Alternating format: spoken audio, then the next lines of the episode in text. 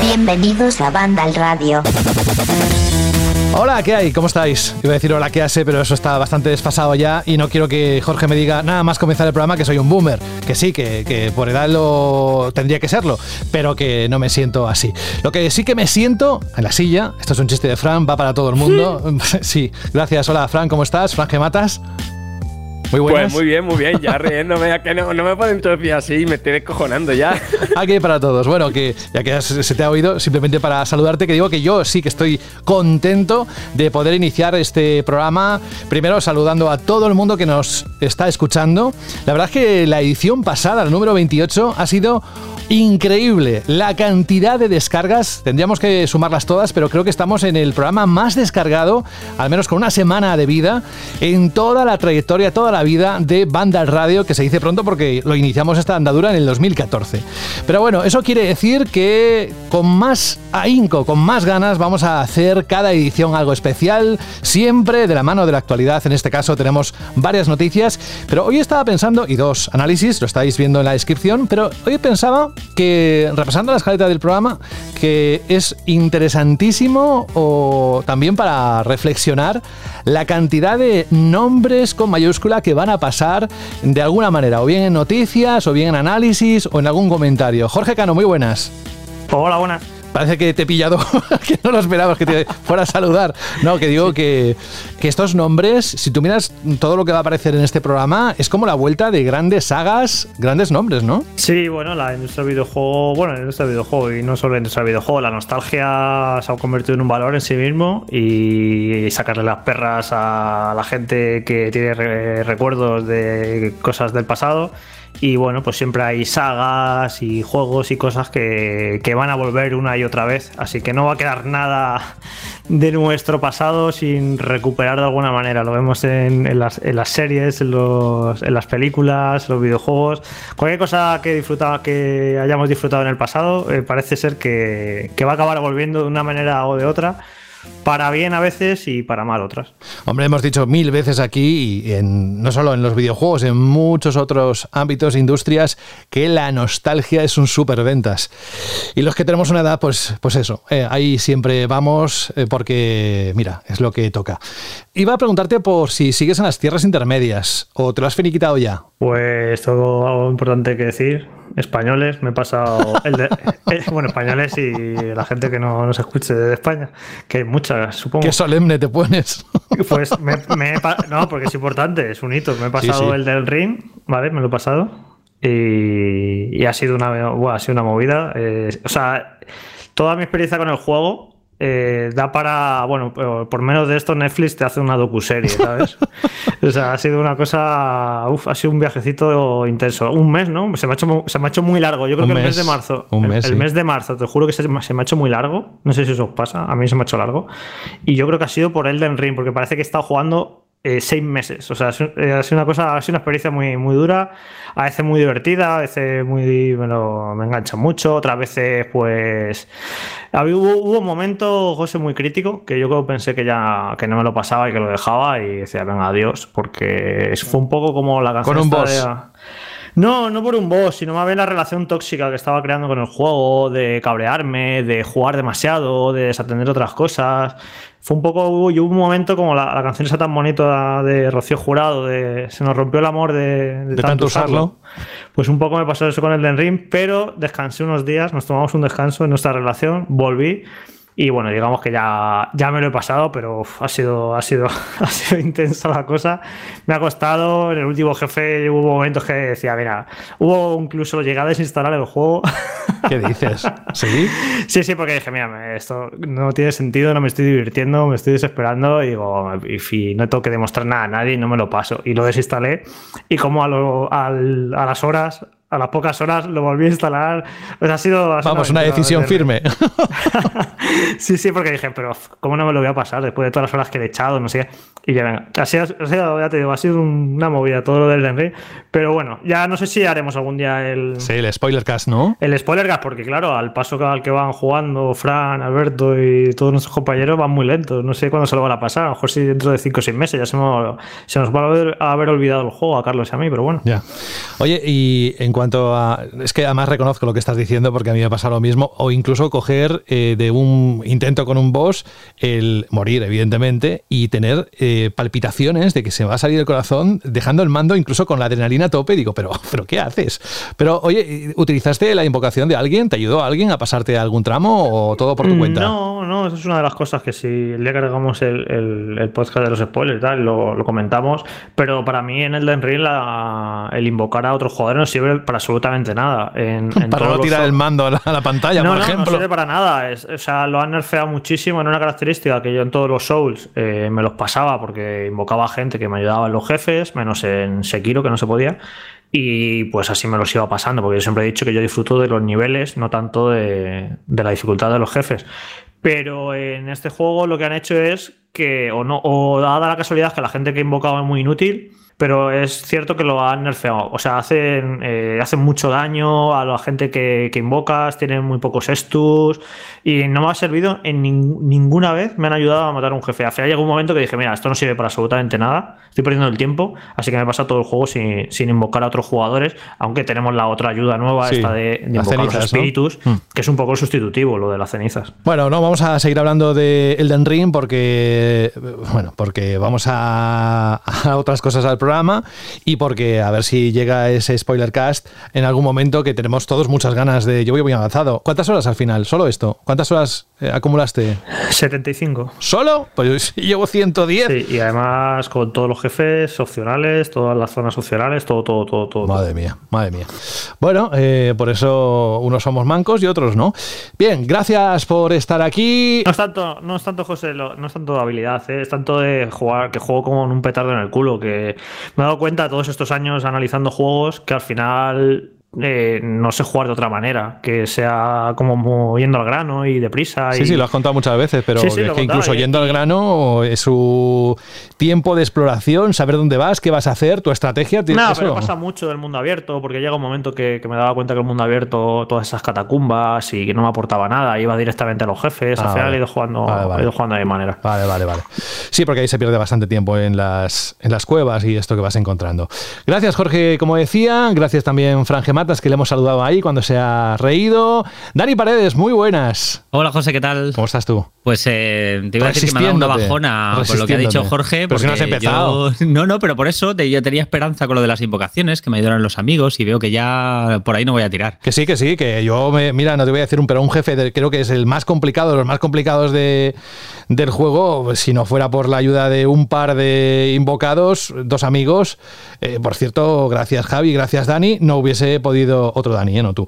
Eh, no hubiese podido pasarle ese jefe, porque es que me estaba desesperando, pero unas cuantas veces, ¿eh? Ya no tenía ni, ni Yo ya te adelanto que, estaré usando esa función de principio a fin. Bueno, pues te ayudaré, va. Oye, Dani, que, gracias también por estar aquí. Nos apetece mucho escucharte durante este programa. Y me queda por último, a falta de que llegue para los análisis de Lego Star Wars de Skywalker Saga, uy, lo que he dicho, y Chronos Cross de Radical Dreamers Edition, a Carlos Leiva, que hoy estará aquí, ya lo dijo la semana pasada, pero yo me refería a Alberto González, he dicho lo de Star Wars y ya debe estar saltando de la silla, ¿no? Estaba ya ahí haciendo el ruidito de los sables láser, la forma de la fuerza ahí con la mano, bueno, pues estaba ya súper emocionado. De hecho, nuestro compañero Carlos me lleva poniendo los dientes largos con el juego un montón de días y me va contando cosas y cada vez que me habla del juego me pongo más nervioso porque yo creo que es uno de los grandes lanzamientos, ya no solo de, este inicio de año, sino de este 2022. Este ha salido bastante guay el juego. Tenías un casco, ¿no? De, Star Wars ahí en, en, la habitación o me lo he inventado? Tengo varios, que es lo peor. no, varios. muy bien, muy bien, muy bien. Sí, sí, sí. Tengo de Boba Fett, de Darth Vader, de los soldados clon, de un Stormtrooper, de Kylo Ren, bueno, de pilotos de los X-Wing. Tengo un montón de, cascos y de réplicas de, Star Wars. Muy, muy friki. Bueno, oye, resérvate saliva porque hoy tienes un protagonismo especial. Hoy tendremos la sección de streaming con las recomendaciones de Alberto que no debéis perderos. Y hablando de perder, no vamos a invertir más tiempo en la presentación, casi 10 minutos, creo que también es un récord esto, pero es que hay que hablar de Elden Ring y esto vamos a tener que dejar de hacerlo, ¿eh? porque se está convirtiendo en una costumbre de cada programa. Vamos con el contenido de esta edición número 29 de la novena temporada. Radio. Y comenzamos con el bloque de noticias con algo que conocimos durante esta semana y es que Crystal o Crystal Dynamics, esto a ver cómo lo digo, pero bueno, ya me habéis entendido, está trabajando en una nueva entrega de Tomb Raider que utilizará el motor gráfico Unreal Engine 5, con el que además pretenden llevar más allá la capa de fidelidad gráfica, según ha dicho el jefe de la saga protagonizada por Lara Croft. El título ha sido anunciado en el evento en el que se han desvelado que Unreal Engine 5 está disponible gratis para los desarrolladores desde esta semana sin ir más lejos. No se ha dado ningún detalle más, es decir, no sabemos ni fecha de lanzamiento, ni sinopsis, nada. Si bien el nuevo motor gráfico funciona, está en los móviles, eso lo sabemos, es presumible que este título, esta nueva aventura de Lara Croft, sea exclusivo de PC, PlayStation 5 y Xbox Series XS, pero de momento no hay nada concretado. En el mismo evento, además de Coalition, ya sabéis, los responsables de la saga Gears of War desde la cuarta entrega, han mostrado la demo técnica llamada The Cavern, la caverna, en el vídeo muestran las posibilidades del motor que permiten imágenes de mayor calidad, entornos más grandes e interactivos y otra serie de aspectos de Unreal Engine 5 que dicen que les tiene emocionados, según las palabras del estudio. Además, este motor va a ser clave en el futuro de la saga Gears, según comenta Kate Rayner, que es la directora técnica en The Coalition. Dice que por el momento no están preparados para hablar sobre su nuevo juego, pero sí que se muestran entusiasmados por características como Lumen, el nuevo sistema de iluminación de este motor, no es lo de Destiny. Fran, tranquilo que no es eso. o Nanit, que permite esta característica mejorar las texturas tal y como podemos ver en la demo técnica. Y la pregunta, la reacción a la gente conectada que he saludado es ¿qué os parece todo esto? Primero el motor gráfico Unreal Engine 5 para la nueva entrega de Tomb Raider. ¿Quién se atreve? A ver, pues si quiero empiezo yo. Si hay un detallito, ¿no? Que comentan, que es el tema de que hablan de una aventura de acción cinematográfica, ¿no? Como dejando claro que este nuevo Tomb Raider va a seguir la estela de la última entrega de la serie, más que el, el rollito más pausado de puzzles y de exploración, ¿no? De, los Tomb Raider clásicos. O sea, van a seguir más por la estela esta de los, de los últimos años. Y a ver, todo lo que se ha mostrado del motor Unreal Engine 5, ¿no? Esa demo que vimos en lo de Game Awards de Hellblade 2, lo que pudimos probar de primera mano con, con aquella demo técnica de Matrix. El simple hecho de que CD Projekt haya renunciado a su propio motor gráfico para adoptar este, creo que quiere decir mucho, ¿no? Que casi cualquier cosa que se haga con, con esto a nivel de superproducciones pueden salir cosas muy, muy tochas. Después también dentro de, sin salirme de lo de Tomb Raider, me sorprendió bastante eh, documentándome para la noticia el, lo grande que, es Crystal Dynamics, ¿no? Porque son tres estudios, ¿no? El Central de California, tienen otro que es Crystal Northwest y otro Crystal Southwest eh, en Estados Unidos, ambos. Y claro, o sea, uno puede pensar, mm, ¿cuántas cosas entre manos tiene esta gente? Porque tienen, por un lado, seguir dotando de contenido a Marvel Avenger, por otro lado, están co-desarrollando junto a The Initiative eh, ese nuevo Perfect Dark.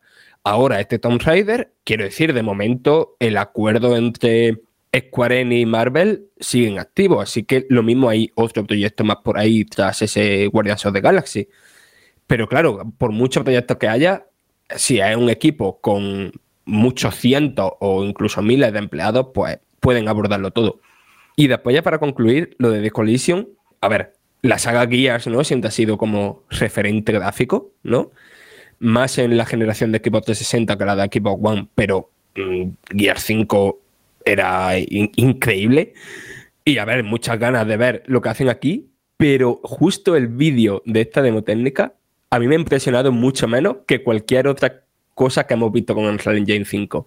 Eh, lo de lo que los ejemplos que comentaba antes, ¿no? Mismo de Hellblade me parece mucho más impresionante que lo que que lo que ha mostrado de Coalition. De hecho, Fran, eh, te iba a decir que incluso la demo técnica de, Matrix me impresionó más, ya no solo porque lo eh, pudiéramos probar ¿no? en primera persona y trastear un poco con todo lo que representa, etcétera, sino es verdad que, te da la impresión de que es una demo técnica, que es la, muestra de músculo, tanto a nivel de desarrollo de The Coalition como de lo que es este motor gráfico, este Unreal 5 y de lo que puede dar de sí pero es verdad que hemos visto cosas más interesantes o más espectaculares. Quizás a lo mejor la demo se centra más en aspectos muy técnicos, como el tema de la iluminación, el tema de las texturas, y no es tan espectacular como otras.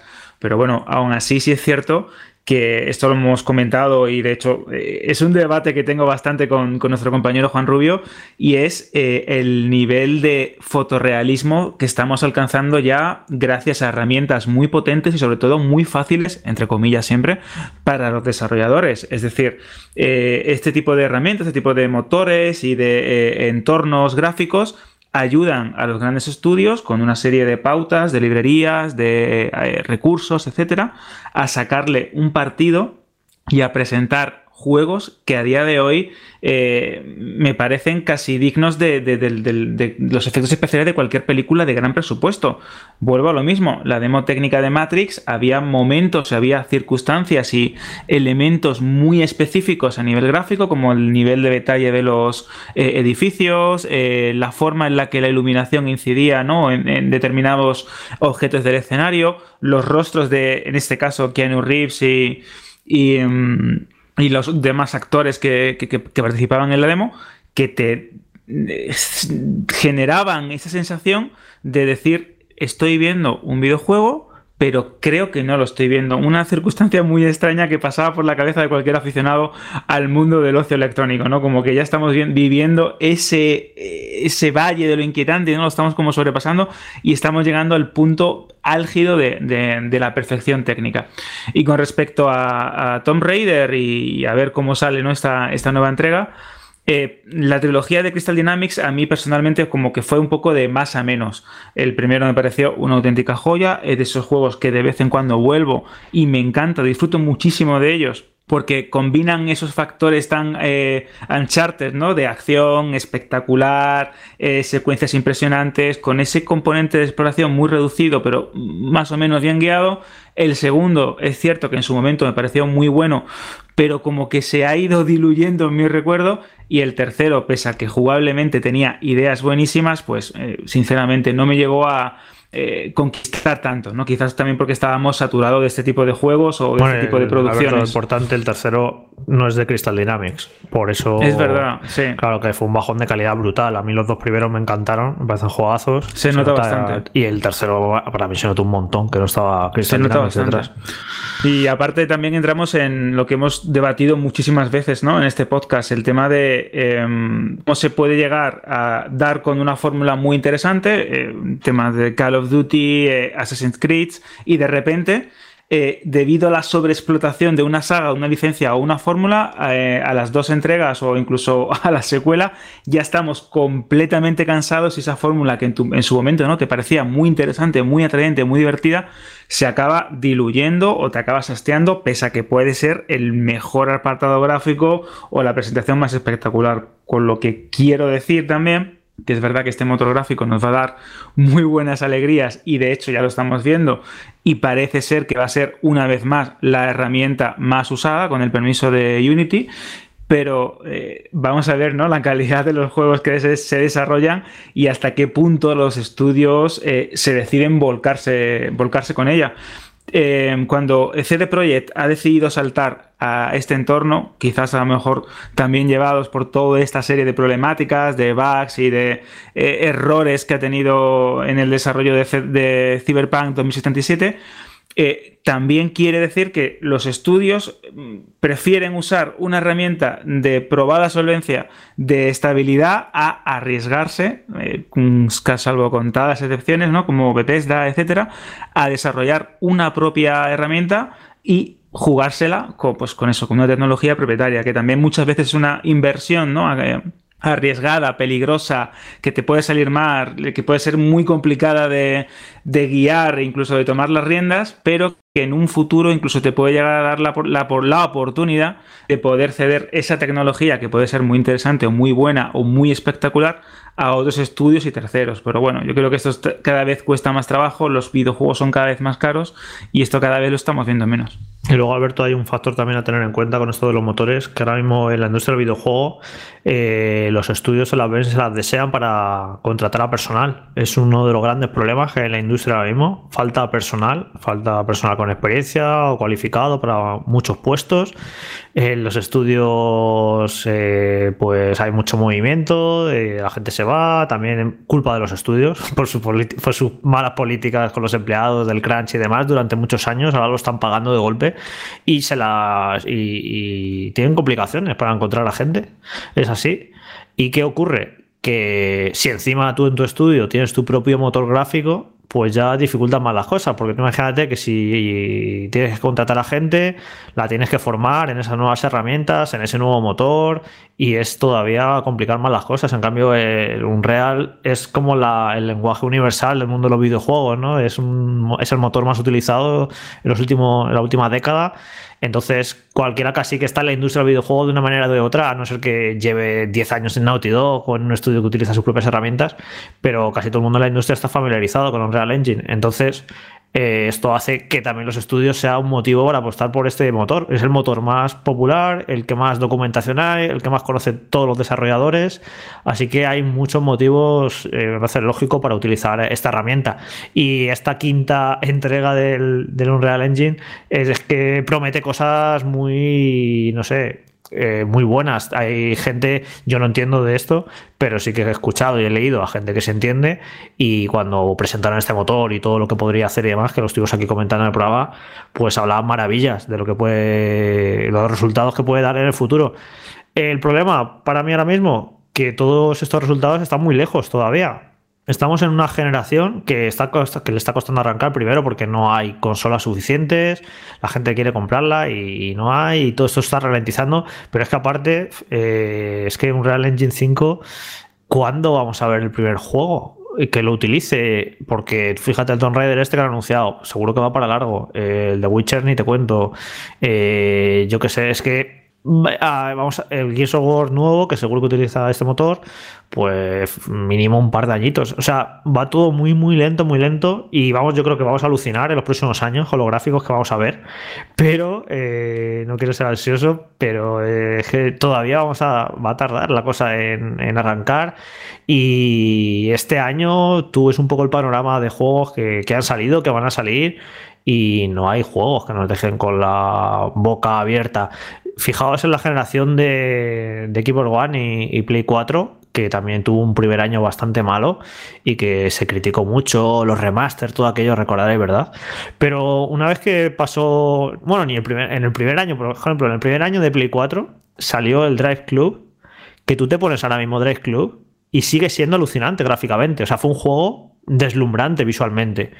Y, por ejemplo, también salió, al, no, sé, no sé si fue el primer año, el año y pico, el, el The Order 1886, que es un juego que, te, que, lo ves ahora y dices, madre mía, pero vaya gráficos tenía este juego. O sea, y Jorge, el Rise Song of Rome, el, el Rise, lanzamiento. El Rise, juego de, de lanzamiento One, que fue impresionante. One, que era impresionante visualmente. O sea, eh, le costó arrancar en cuanto a buenos juegos, aplicó One, pero yo creo que no tardaron mucho en mostrar pepinazos respecto a de dónde veníamos, de Play 3 y 360. Pero en cambio es que esta, esta generación en la que estamos ahora está siendo tan. Tiene que ser por necesidades. Eh, la transición de Play 4 y One. Es que siguen saliendo todavía los juegos para la tercera generación.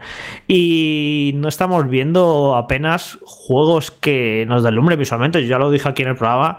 Dije, algunos se va a enfadar y le va a parecer mal. Pero yo lo dije de manera honesta, como lo pienso. Para a mí, el nuevo Horizon. Eh, a mí no me deslumbra visualmente, lo siento. No, no me deja con la boca abierta. Me parece un juego de Play 4 totalmente que se ve muy bonito, efectivamente. Es que juego de Play 4 que se ven muy bonitos. Elden Ring eh, no es un portento técnico, pero a veces es un juego precioso por la dirección de arte que tiene y tiene eh, estampas que te dejan con la boca abierta, pero por lo bien trabajado que está y por el arte que tiene. Pero yendo a lo técnico, al músculo técnico del Unreal Engine y todo esto, es que prácticamente vamos a estar en el segundo año de las nuevas consolas y puedes contar con los dedos de la mano juegos que te vayan a deslumbrar visualmente. Por ejemplo, el nuevo God of War Ragnarok, que es uno de los juegos más esperados del año para muchísimos. Yo lo espero mucho, pero yo creo que no va a ser, por lo que se ha visto, no parece que vaya a ser un portento gráfico. Va a ser una pasada, va a estar muy bien con el primero, pero no parece que va a ser un juego que aproveche las, posibilidades de PlayStation 5. Y, esto pasa con todo. Si me voy a Xbox Series X, eh, ¿qué juego, Dani? Tú que te lo sabrás mejor, pero ¿qué juego de Xbox Series X exclusivo hay de aquí hasta final de año, aparte de Starfield? Ya, poca cosa, poca cosa. No hay nada más. Sí, sí. Y Starfield no lo hemos visto. Yo imagino que Starfield Tampoco, eh, no pondría la mano en el fuego con que, con que Starfield vaya a ser un juego que nos deje asombrados con los gráficos, porque con Bethesda hay que tener mucho cuidado. Yo recuerdo Fallout 4, las ganas que le tenía, y fue como, este se supone que sí será un juego mucho más digno técnicamente, pero no sé si nos va a dejar con la boca abierta porque todavía no lo hemos visto. Y no sé si este año se lanzará el nuevo Forza Motorsport, a lo mejor, el que sería el 8, pero que es un como un reinicio de la saga, que ese juego seguramente, conociendo a esta gente, sí que será una maravilla técnica, ¿no? Pero es eso, que, vamos a estar ya en noviembre, en el segundo año ya de las nuevas consolas, y es que no hay juegos que, que nos hayan deslumbrado y todavía va a haber que esperar. Así que sí, muy prometedor el futuro del Unreal Engine 5 y todo lo que está por venir, pero está yendo la cosa muy, muy despacito, muy despacito. Es que quizá ahí es donde está la clave, ¿no? De todo esto. O sea, ah, si lo pensáis, precisamente como los juegos de hoy en día cuestan tanto, son superproducciones muy bestias y requieren de años y años y años y años de desarrollo.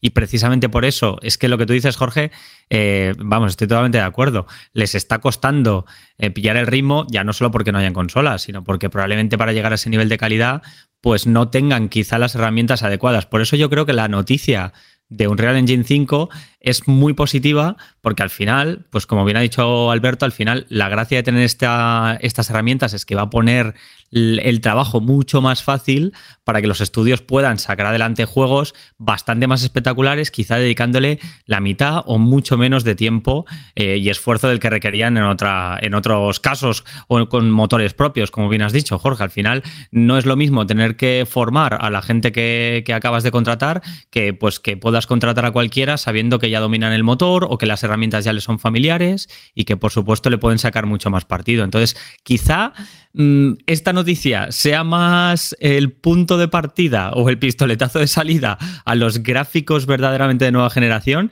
que cualquier otra cosa que podamos tener en el candelero, porque es que no se ha visto, como bien has dicho, no se ha visto nada especialmente espectacular, más allá de precisamente pues la demo de Matrix de la que estabais hablando antes, que sí que impresiona eh, mostrando cosas que quizá eh, son absolutamente imposibles con las máquinas anteriores y deja entrever eh, pues todo lo que podemos esperar en breve. Y, también tengo muchas esperanzas puestas en, por, supuesto, en el Forza Motorsport. que bueno, no sé qué, qué, número le pondrán, pero el próximo Forza Motorsport seguramente sacará pecho, pero precisamente les está costando tantos años por lo que decís. Al final es motor propio y les llevará muchísimo más trabajo. Decía antes que sí que hay un juego con Unreal Engine 5 ya disponible. Fortnite. ¿Corramos un tupido velo con eso?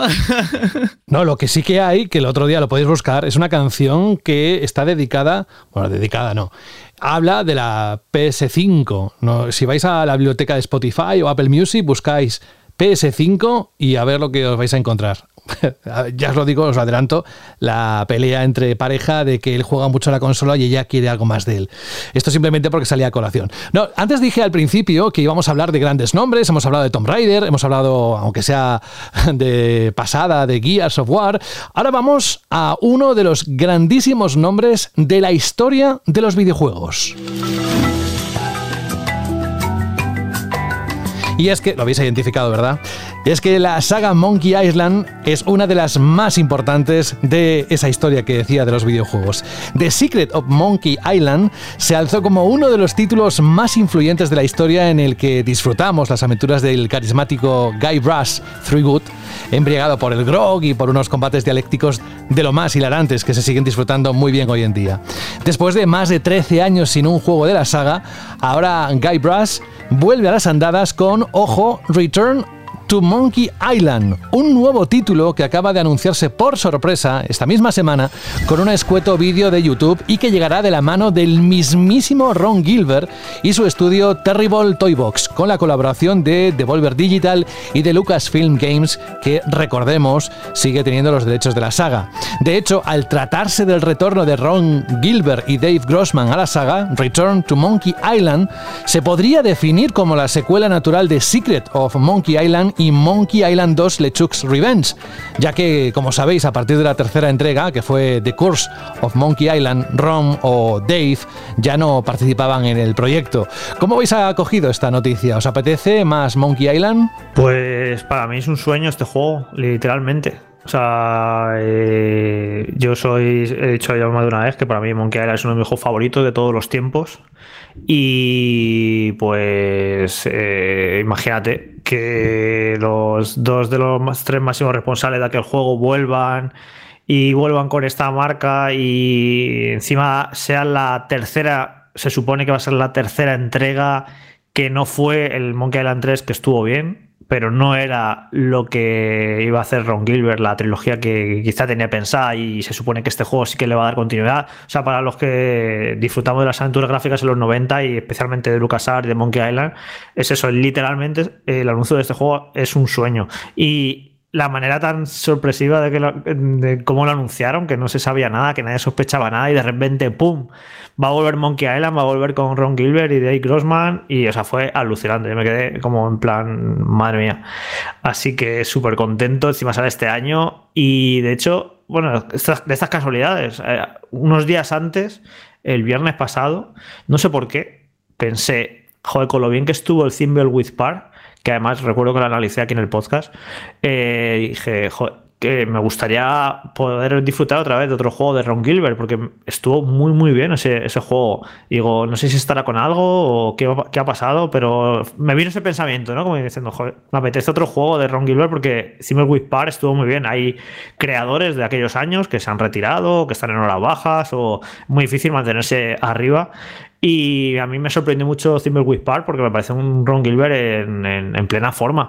Y, eso, y pensé, joder, pues a ver si saca. Y justo unos días después que anuncien que vuelve y vuelve con Monkey Island encima, que es, que es uno de mis juegos favoritos de todos los tiempos, pues eso, que una auténtica pasada. Los que somos fans ya lo habéis podido escuchar, que, que estábamos flipando con, con este anuncio. El tema es, a ver, entiendo que el público objetivo, evidentemente, es el público Jorge, ¿no? Gente que se ha criado con con Monkey boomers, boomers, boomers. que por cierto, boomers, efectivamente, no se, se, utiliza, entre mil comillas, se utiliza mal el término porque los boomers son de tal generación y no todo es boomer, está la generación Z, no sé qué, no sé cuántos, bla, bla, pero ya nos entendemos, boomer ya es más una cosa de espíritu más que de, de edad en el DNI. Claro, sí, sí, sí. Pues el tema es si hacen algo atractivo y que lo puedan jugar para los nuevos jugadores, ¿no? Porque creo que tanto por la parte de Devolver como por otra editora, ¿no? Eh, a partir del boom independiente hubo, hubo bastantes jugadores, yo incluido, que no habían jugado aventuras gráficas clásicas, ¿no? Y que el género se revitalizó en el panorama independiente y empezó a jugar aventuras gráficas. O sea, no se fueron al pasado, sino que empezaron a experimentar un nuevo tipo de acercamiento al género, ¿no? Quizá menos con menos posibilidades de atacarte, ¿no? Y más eh, centrado en la, en la, narrativa. A ver, no he jugado Thimbleweed Park, pero por lo que tengo entendido, ahora me dice Jorge, es una mezcla de ambas cosas. Quiero decir, no, es, no hay demasiado muro, en plan de, eso de puzzles que no tienen demasiado sentido y que te pueda atacar. Pero a lo bueno, no, no, no, sé si pondría la mano en el fuego ahí porque es que es complicado. Hay cosillas complicadas, sí. Es complicado extraerse si has, estás criado con ese tipo de juegos, tienes asimilado cierta locura, cierto mecanismo, cierto vicio, cierta manera de comportarte que las das por hecho. Y si vienes de fuera de, ese mundo, seguramente hay cosas que parezcan muy críticas y muy sin sentido. Entonces, cuesta mucho decir hasta qué punto es accesible. No es accesible ese juego. Yo, yo lo recomendé, pues digo, si cualquiera que haya disfrutado de aventuras gráficas en los 80 o los 90, este juego es una maravilla. Pero no sabes cómo lo puede llegar a disfrutar un, jugador nuevo, la verdad. Es que yo, por ejemplo, el primer Monkey Island, creo, no lo recuerdo bien del todo, pero creo que no me lo llegué a terminar. Yo lo jugué, ojo, cuando salió en iPod Touch. y a ver, me, me, gustaba el tono y tal, y evidentemente la enorme carga de humor que tiene, y por eso me atrae bastante también esta nueva entrega. Pero sí creo recordar que me ataqué bastante, bastantes veces. Sí, es que son juegos muy particulares, de una época muy concreta, de una manera de entender el videojuego, las aventuras narrativas y la forma con la que interactúas, te relacionas con los personajes y los escenarios muy particulares. Pero esto que dices, Frank, es bastante cierto, de, que hay como una generación entera de jugadores que ha descubierto, que ha vuelto a, este tipo de títulos y como bien dices, ha revitalizado toda la, todo el panorama, ¿no? toda la escena de, de, desarrolladores independientes que se encargan de hacer otra vez aventuras gráficas en honor a esta, a esta generación o a esta etapa dorada ¿no? de las mismas, gracias a las pantallas táctiles. Es cierto que podemos criticar un montón de videojuegos que se intentan adaptar a este tipo de interfaces, de tablets y de smartphone o de dispositivos un poquito más complejos como consolas portátiles, etcétera, pero sí es cierto que este género en particular es muy intuitivo y sirve muy bien eh, para presentar a una nueva generación de jugadores eh, aquellas virtudes del point and click, de coger tu ratón, pulsar en un sitio y ver qué pasa, ¿no? O, de ir probando eh, llaves en cerraduras o combinando objetos con, con elementos del escenario. Y esta saga, Monkey Island, ya no es que haya marcado a una generación entera de aficionados a, los videojuegos, es que creo que, como bien eh, nos lo presentaba José, hablamos de un nombre en mayúsculas dentro del mundo del videojuego y que se anuncie una secuela con los creadores originales tantos años después de haber abandonado esta, esta licencia en el mundo en el que estábamos hace nada, cinco minutos hablando del fotorrealismo, de las herramientas mega complejas de consolas de nueva generación, pues creo que es algo a celebrar y que demuestra que esta industria del videojuego pese a que muchas veces abusa de la nostalgia y la utiliza ¿no? también como arma arrojadiza publicitaria, como gancho para atraer a los compradores, también tiene estas sorpresas que yo creo que hay que celebrar. En este caso, a mí, bueno, claro, alguien dirá, claro, es que como te gusta, no te parece nostalgia mala. Pero tengo que decir que, para empezar, hace muchísimos años que no había un Monkey Island. Y, por cierto, los juegos de Telltale, si no los habéis jugado, está muy, muy, muy bien y han sido justamente olvidados. Era la Telltale antes de hacer peliculitas, era una Telltale que hacía aventuras gráficas y están muy bien, sin llegar evidentemente a la altura de los originales, pero son juegos muy dignos. Y es eso, era una saga muy abandonada, eh, pues todo lo que, todas las marcas de LucasArts pues están ahí con un poco de, ¿no? No sabes si la si se puede hacer algo con ellas, o sea, es un poco como un poco perro de hortelano la marca de LucasArts, ¿no? Que no las venden no la ceden, pero tampoco hacen nada con ellas. Y por eso todo el mundo había perdido la esperanza de que volver a ver un Monkey Island. De hecho, Ron Gilbert había dicho ya más de una ocasión que había intentado eh, comprar la marca o que se la cedieran o lo que sea. Y parecía que era imposible, que no, que no había manera. Y mira, había, había esperanza. Al final sí que han conseguido llegar a un acuerdo y no sé, es, un, es un sueño. Solo hubiera faltado que hubiera estado Team Suffer también, pero casi mejor que no esté Team Suffer, porque ya bastante tiene Team Suffer con sus cosas, no hace falta, no hace falta, el, núcleo gordo era que estuviera Ron Gilbert y, Dave Grossman y ya con eso estamos contentos todos los fans. Ya, ya que se ponen a recuperar el juego de LucasArts, pues mira, tienen un montón de cosas muy chulas. a mí no me importaría un nuevo, un nuevo Maniac Mansion, un nuevo Día del Tentáculo, que por cierto estuvo muy, muy chulo el, remake que hicieron, el remaster. Y a mí no me importa, por cierto, una, tercera entrega de esa saga y que vuelvan las aventuras gráficas de toda la vida, porque es un género que, a mí me ha encantado siempre, pero que durante los últimos años la verdad que, que ha dejado de gustar. Nos sigue gustando cuatro boomers, pero no apenas salen aventuras gráficas, ni mucho menos, ya no de gran presupuesto, ni de medio presupuesto, ni de bajo presupuesto, casi no salen aventuras gráficas. Eh, lo poco que había todavía de, género se lo comieron las aventuras cinematográficas o narrativas, como queráis llamarlo, juegos como los de Quantic Dream, que, o juegos como los de Telltale, pero eso no son aventuras gráficas, eso son otra cosa, eso son una aventura, como digo, cinematográficas o narrativas, llamarle como queráis, pero eso son peliculitas. la aventura gráfica de ir objetos, de ir probando los objetos por todas partes. Es un género muy concreto, muy especial y que eso, que, creo que, se, ha, perdido casi, casi por completo. Pero bueno, eh, como de todo, algo habrá por ahí. Y de hecho, mira, me voy a poner un poco los deberes y me voy a informar qué aventuras gráficas han salido, eh, yo qué sé, los últimos dos años. Porque os juro que, prácticamente es que no sale casi nada, o, yo no me entero al menos. Es que, por ejemplo, ahora eh, se ha llenado con bastantes buenas críticas, aunque a la vez pocas críticas. No ha hecho mucho ruido, pero este juego que se ha llenado en PC Game Pass. No, bueno, ah, aparte, Siberia. Pensaba, también... pensaba, que ibas a decir el, nuevo Siberia, por cierto.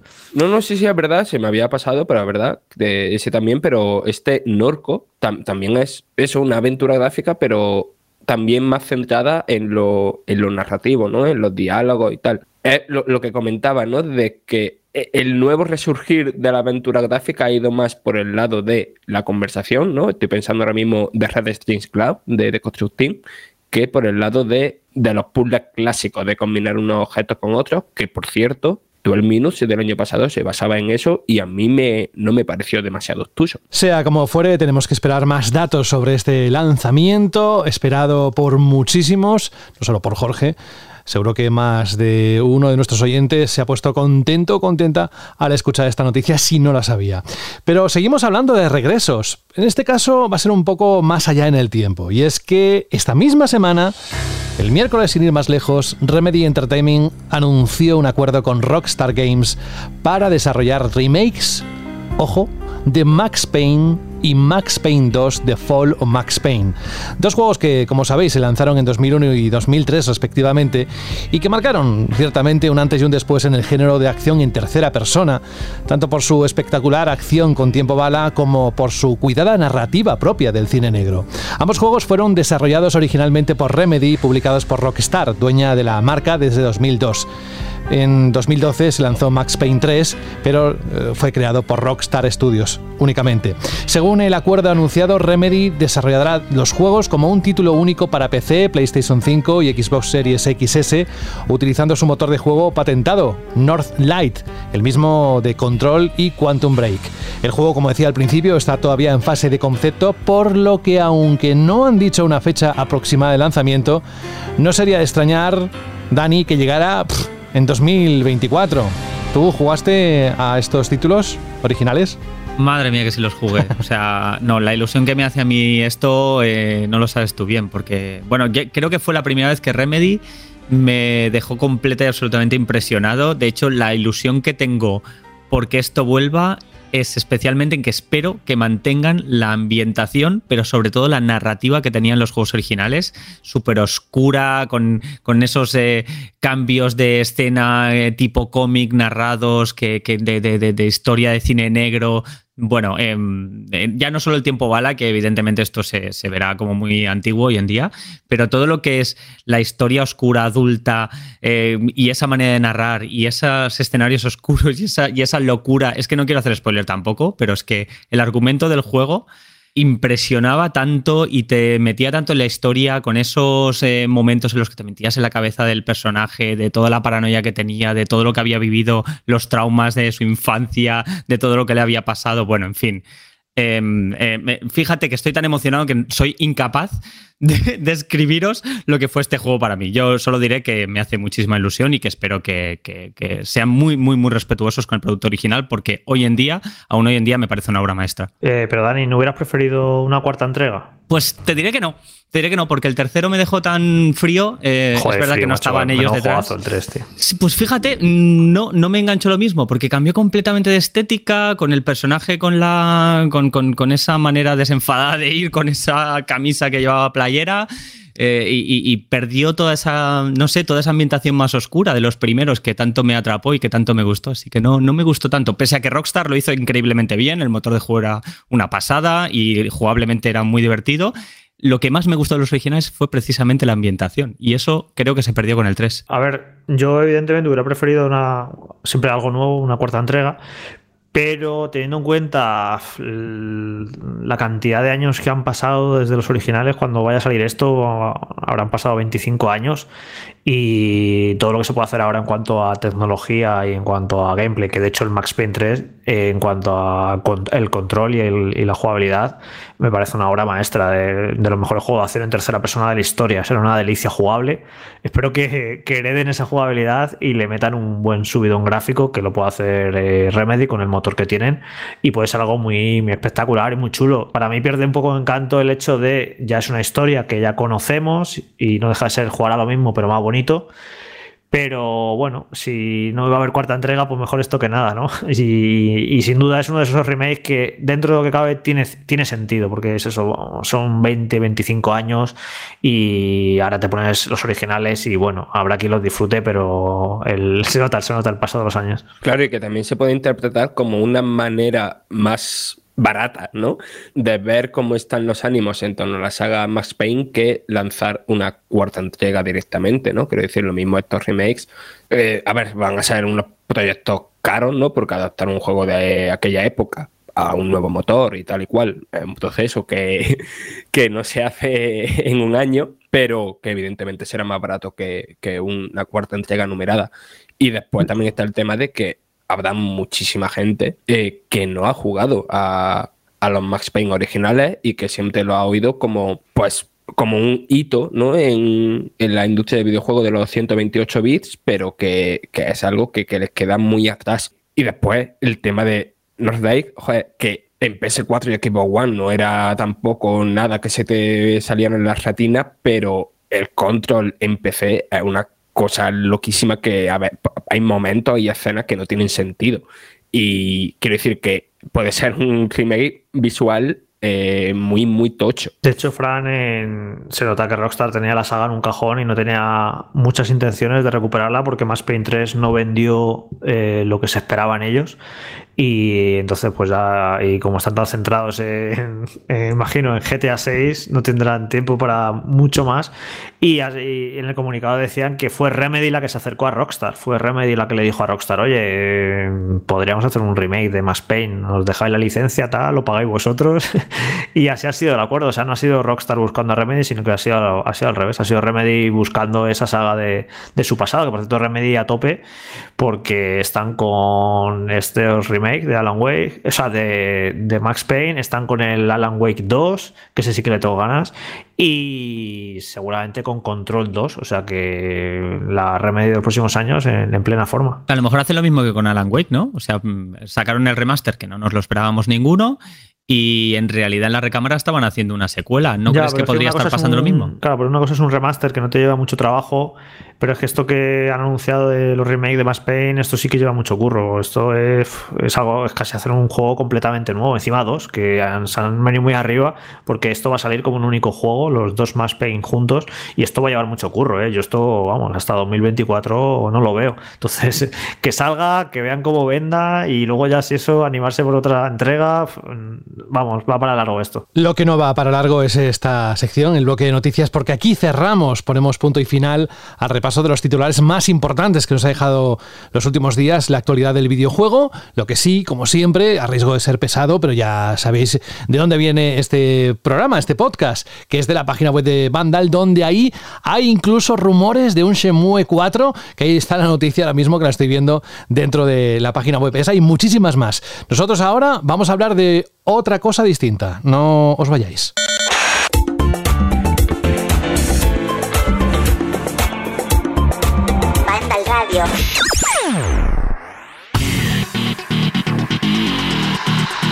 ¿Cómo combina? Hay cosas que combinan en la vida muy bien y no voy a hacer ahora un largo ejemplo o ejemplos de esas cosas que van bien, porque si juntamos videojuegos con sesiones de series o películas, yo creo que Alberto eso también se fusiona de una forma especial, ¿o no? Totalmente, igual que también se fusiona, José, por ejemplo, abrir y cerrar. Yo oh. tenía que hacer la broma. tenía que hacer la broma. estaba a huevo, estaba a huevo. Estaba que. Si empezamos así. Se veía, se veía venir, se veía venir. Pues sí, estamos en esa sección de Banda al Radio donde os comentamos todas las novedades del mundo del streaming, porque sí, nos encantan los videojuegos, nos encanta coger el mando, pero también nos gusta coger el mando a distancia y ponernos a ver qué hay ¿no? en las plataformas de streaming más importantes de nuestro país. Bueno, pues eso es lo que hacemos cada mes, más o menos. Es una sección que Alberto prepara con mucho cariño y donde os contamos todo aquello que debe tenerse siempre en mente a la hora de, vale, me siento, quiero ver algo Hombre, aquí funciona muy bien, Alberto, siempre las recomendaciones, ¿no? A amigos o incluso a, compañeros de curro. Oye, eh, tú que ves series, eh, recomiéndame una. Pues no hace falta, o sí hace falta, pero nosotros también lo complementamos, eso, ¿no? Exacto, porque siempre puedes decir, joder, no sé qué ver, tal y cual, le mandas un mensaje a tu amigo, tal ah, ¿qué has visto? ¿Qué es lo que más interesa?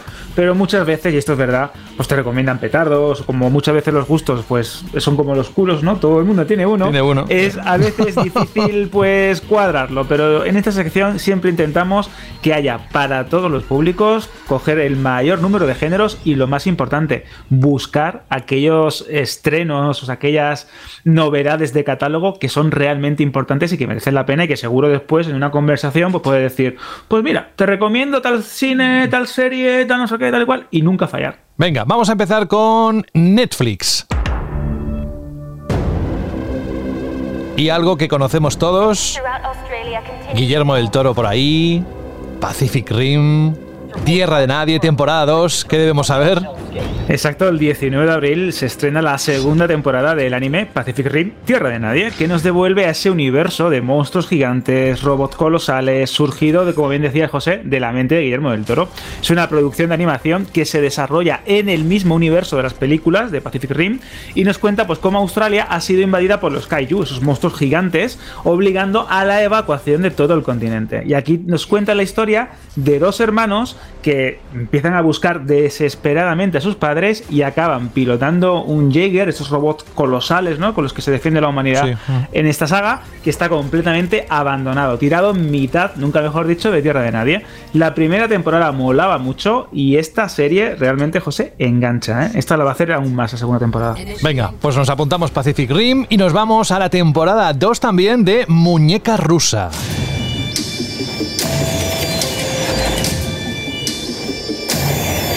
20 de abril, ¿no? Es cuando se pone en marcha. Exacto, exacto. La segunda temporada de Muñeca Rusa, que es café para muy cafeteros, es un pedazo de serie. Se estrena el 20 de abril. Esta serie fue un auténtico pelotazo para Netflix y de hecho eh, se acabó convirtiendo casi en una especie de fenómeno viral, ¿no? Nos contaba, por así decirlo, una nueva manera de revitalizar ese tropo del bucle temporal con un reparto muy bueno, con Leslie Hendland, Amy Powler y su gran protagonista, Natasha León. Y no quiero hacer spoilers de ningún tipo, pero preparados para lo típico, ¿no? Portales, existencialismo, una trama que va rizando el rizo. Si la primera temporada es buena, esta segunda promete muchísimo. Y de hecho, una de sus creadoras está desarrollando una serie de Star Wars centrada en los Sith, el acólito. Si hay algo que me hace especial ilusión, es esto que viene ahora.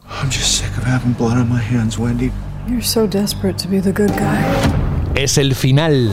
Vamos a conocer para todos aquellos que llevamos temporadas siguiendo a Ozark y a Jason Bateman y a una gran, grandísima Laura Lingley, que yo me he enamorado de esta mujer en cuanto... Sabía que hacía buenos papeles, pero aquí se sale en esta serie, ¿eh? Es buenísima, es la serie de este asesor de finanzas que acaba teniendo problemas con la mafia, de cómo va ascendiendo ¿no? y creando su propio imperio tras muchos retrasos, tras dividir la última temporada en dos partes, que esto es algo que cada vez hacen más las plataformas de, streaming, ¿no? y que no me gusta nada, ¿eh? a mí me ¿eh? molesta bastante. Eh, lo, hicieron con La Casa de Papel, lo van a hacer ahora también con Stranger Things. No creo que sea inteligente, pero es verdad que las, a las plataformas les interesa mantener al usuario, al espectador enganchado, y aparte que la conversación no desaparezca, porque si se estrenan todos los episodios de una gran temporada final en un mismo día, pues a lo mejor a los dos o tres días, pues olvidas, ¿no? No hay conversación social, que es lo que le gusta mucho a, esta gente, ¿no? Bueno, pues esta última parte, este final de Ozark llega el 29 de abril, no os lo perdáis, por favor.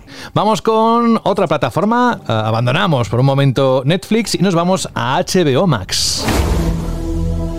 Y ahí, Tokyo Vice. Yo no sé nada y seguramente muchos oyentes tampoco, así que cuéntanos qué es Tokyo Vice. Alberto. Atento, José. Si te digo Michael Mann, el director de Hit o responsable de Collateral, te digo Ken Watanabe, ese gran actor japonés, protagonista de entre muchas otras cosas del último Samurai, y una miniserie sobre la Yakuza, ¿qué me dices? Pues que yo creo que es una combinación súper atractiva. Tenemos también ¿no? a Ansel Elgort, el protagonista, por ejemplo, de West Side Story, que es el, el gran actor ¿no? que lleva la narrativa en esta serie, que llega el 8 de abril y que nos cuenta la historia real, es está basada en un hecho real, de un periodista que se infiltró la Yakuza para explicar el mundo cómo fue el trasplante de hígado de uno de los jefes más poderosos de la mafia japonesa. Es una auténtica locura es posiblemente el gran estreno de HBO Max para eh, abril. Y ya sabéis, calidad made in HBO, ¿no? Como dirían los yankees. Así que yo creo que merece mucho la pena. Repetimos, 8 de abril, es decir, cuando ya esté escuchando esta parte ya estará disponible. Nos vamos un poco más allá en este mes casi recién inaugurado. Vamos al 25 de abril a ver qué ocurre. Everything changed when they came up with that expression, the war on drugs. La ciudad es nuestra. Exacto, el 25 de abril vuelve David Simon, uno de los creativos más laureados y únicos del panorama televisivo, y lo hace con esta miniserie La ciudad es nuestra, que nos lleva, lógicamente, ¿no? Como parece ser una cosa constante, ¿no? La carrera de Simon a la ciudad de Baltimore. Allí eh, se nos va a contar la muerte en circunstancias un tanto sospechosas de Freddie Gray, que es un joven negro que estaba bajo custodia policial. Y esto acaba provocando una ola de disturbios brutal. Asesinatos, robos, crímenes. La policía de la ciudad al final acaba recurriendo a una unidad de élite de agentes de paisano que va a, pues va a tener que luchar por liberar las calles y limpiarlas de, la droga que ha entrado, ¿no? Bueno, hasta aquí puedo leer. si os gusta John Bernal, el, actor, por ejemplo, de, Punisher o de películas eh, como El Lobo de Wall Street, etcétera, no se habla más. Es un pedazo de serie. Pues dejamos HBO Max y nos vamos a Disney Plus. Y aquí, atención, una de mis actrices también favoritas, Amanda Seyfried. What if you could test your blood in your own home? And what if it wasn't a whole vial, but just a drop? Además con una historia real, ¿no?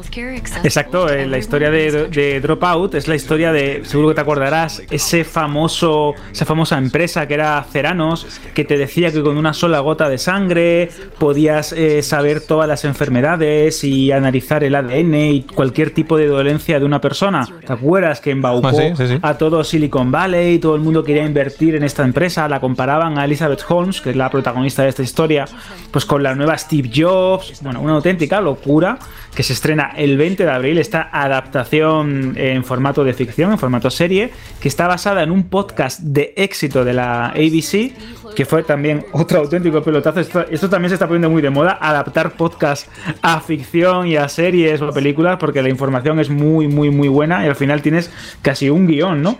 Pues esta serie eh, creo que es, sin lugar a dudas, el gran estreno de Disney Plus para abril, repito, el 20 de abril. Y si os moló el tono de la red social y disfrutasteis también con The Dopsic, la serie de Michael Keaton sobre los opiáceos, etcétera, creo que os va a molar sí o sí esta, esta, serie. Es muy, muy buena. Pues nada, nos apuntamos de Dropout, auge y caída de Elizabeth Holmes. Y dejamos Disney Plus y nos vamos a Amazon Prime. Y encontramos. Una miniserie de 8 episodios llamada Outer Range que se estrena dentro de poquitos días, Alberto. Exacto, llega el 15 de abril con Josh Brolin y es de esas series, José, que te dejan la boca abierta y hablando un poco mal y pronto con el culo torcido. Es una mezcla de western, eh, toques sobrenaturales y es la historia de, una familia, de los Abbott, que tiene un, rancho muy grande en Wyoming y que un día descubren que hay un misterioso agujero totalmente insondable, totalmente oscuro en mitad de su rancho y no saben qué es.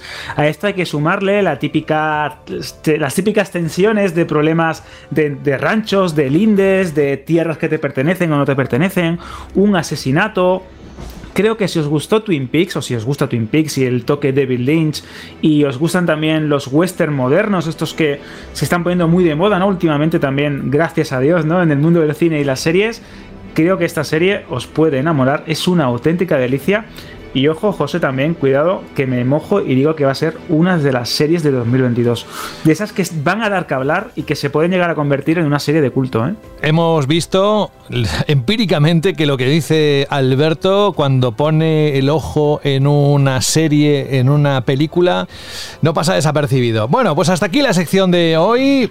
Vamos a decir que tenemos muchas ganas que nos cuentes qué va a pasar en mayo, pero hasta que no pasen unos cuantos días no tendremos otra sección. Pero si queréis toda la información de esto y mucho más, eh, que por supuesto no cabe en este trocito, en, este, en estos minutos, lo tenéis en la sección Vandal Random. Ahí es donde tenéis que ir. Exacto, tenemos aquí nuestro cajón desastre con las críticas de series, de televisión, eh, los últimos memes, noticias virales, de actualidad, del cine, del mundo del espectáculo, de cualquier cosa que os guste, que consumáis como auténticos espectadores y parte de la cultura pop, lo tenéis en bandas random. ¿Queréis críticas de Morbius? Tenemos escena de postcréditos de tal película. Pues lo más seguro es que también tengamos un especial donde os explicamos de qué va. Y aparte, teniendo en cuenta que estamos en esa época del mundo del streaming donde hay anuncios, trailers, novedades, rumores, filtraciones, si queréis estar informados, pues ya sabéis, banda random. Es tal la calidad de todo el contenido que hay ahí, además es que lo coordina Alberto, y ya os puedo decir que es muy meticuloso. Bueno, pues todo lo que hay ahí seguramente de pie a algo que tenemos que anunciar dentro de unas semanas, pero de momento nos quedamos con estas plataformas que hemos dicho, con estas novedades y creo que además se viene un verano calentito, ¿no? Así en general, Alberto, nada, unos segundos solo con esto. Pues sí, ten en cuenta que si ya en mayo tenemos esa segunda parte de Doctor Extraño, tenemos Jurassic World, ¿no? En, cines, la nueva película Dominion que se estrena en junio, también tenemos a Top Gun, ¿no? Maverick, la segunda parte de esa película tan esperada con Tom Cruise. Creo que podemos estar en uno de esos veranos del blockbuster en cines y también en el mundo de las series, porque seguro que hay alguna novedad que todavía están guardando la fecha de estreno. Y no olvidemos también Stranger Things, que también está al mm, caer. Mm. ¿Y sabéis lo mejor de todo? Que lo contaremos aquí. Así que, y si no es aquí, es en Vandal Random. Alberto, venga, seguimos con el programa, que hay más dentro de esta edición número 29 de Vandal Radio, así que no te vayas muy lejos. Vandal Radio.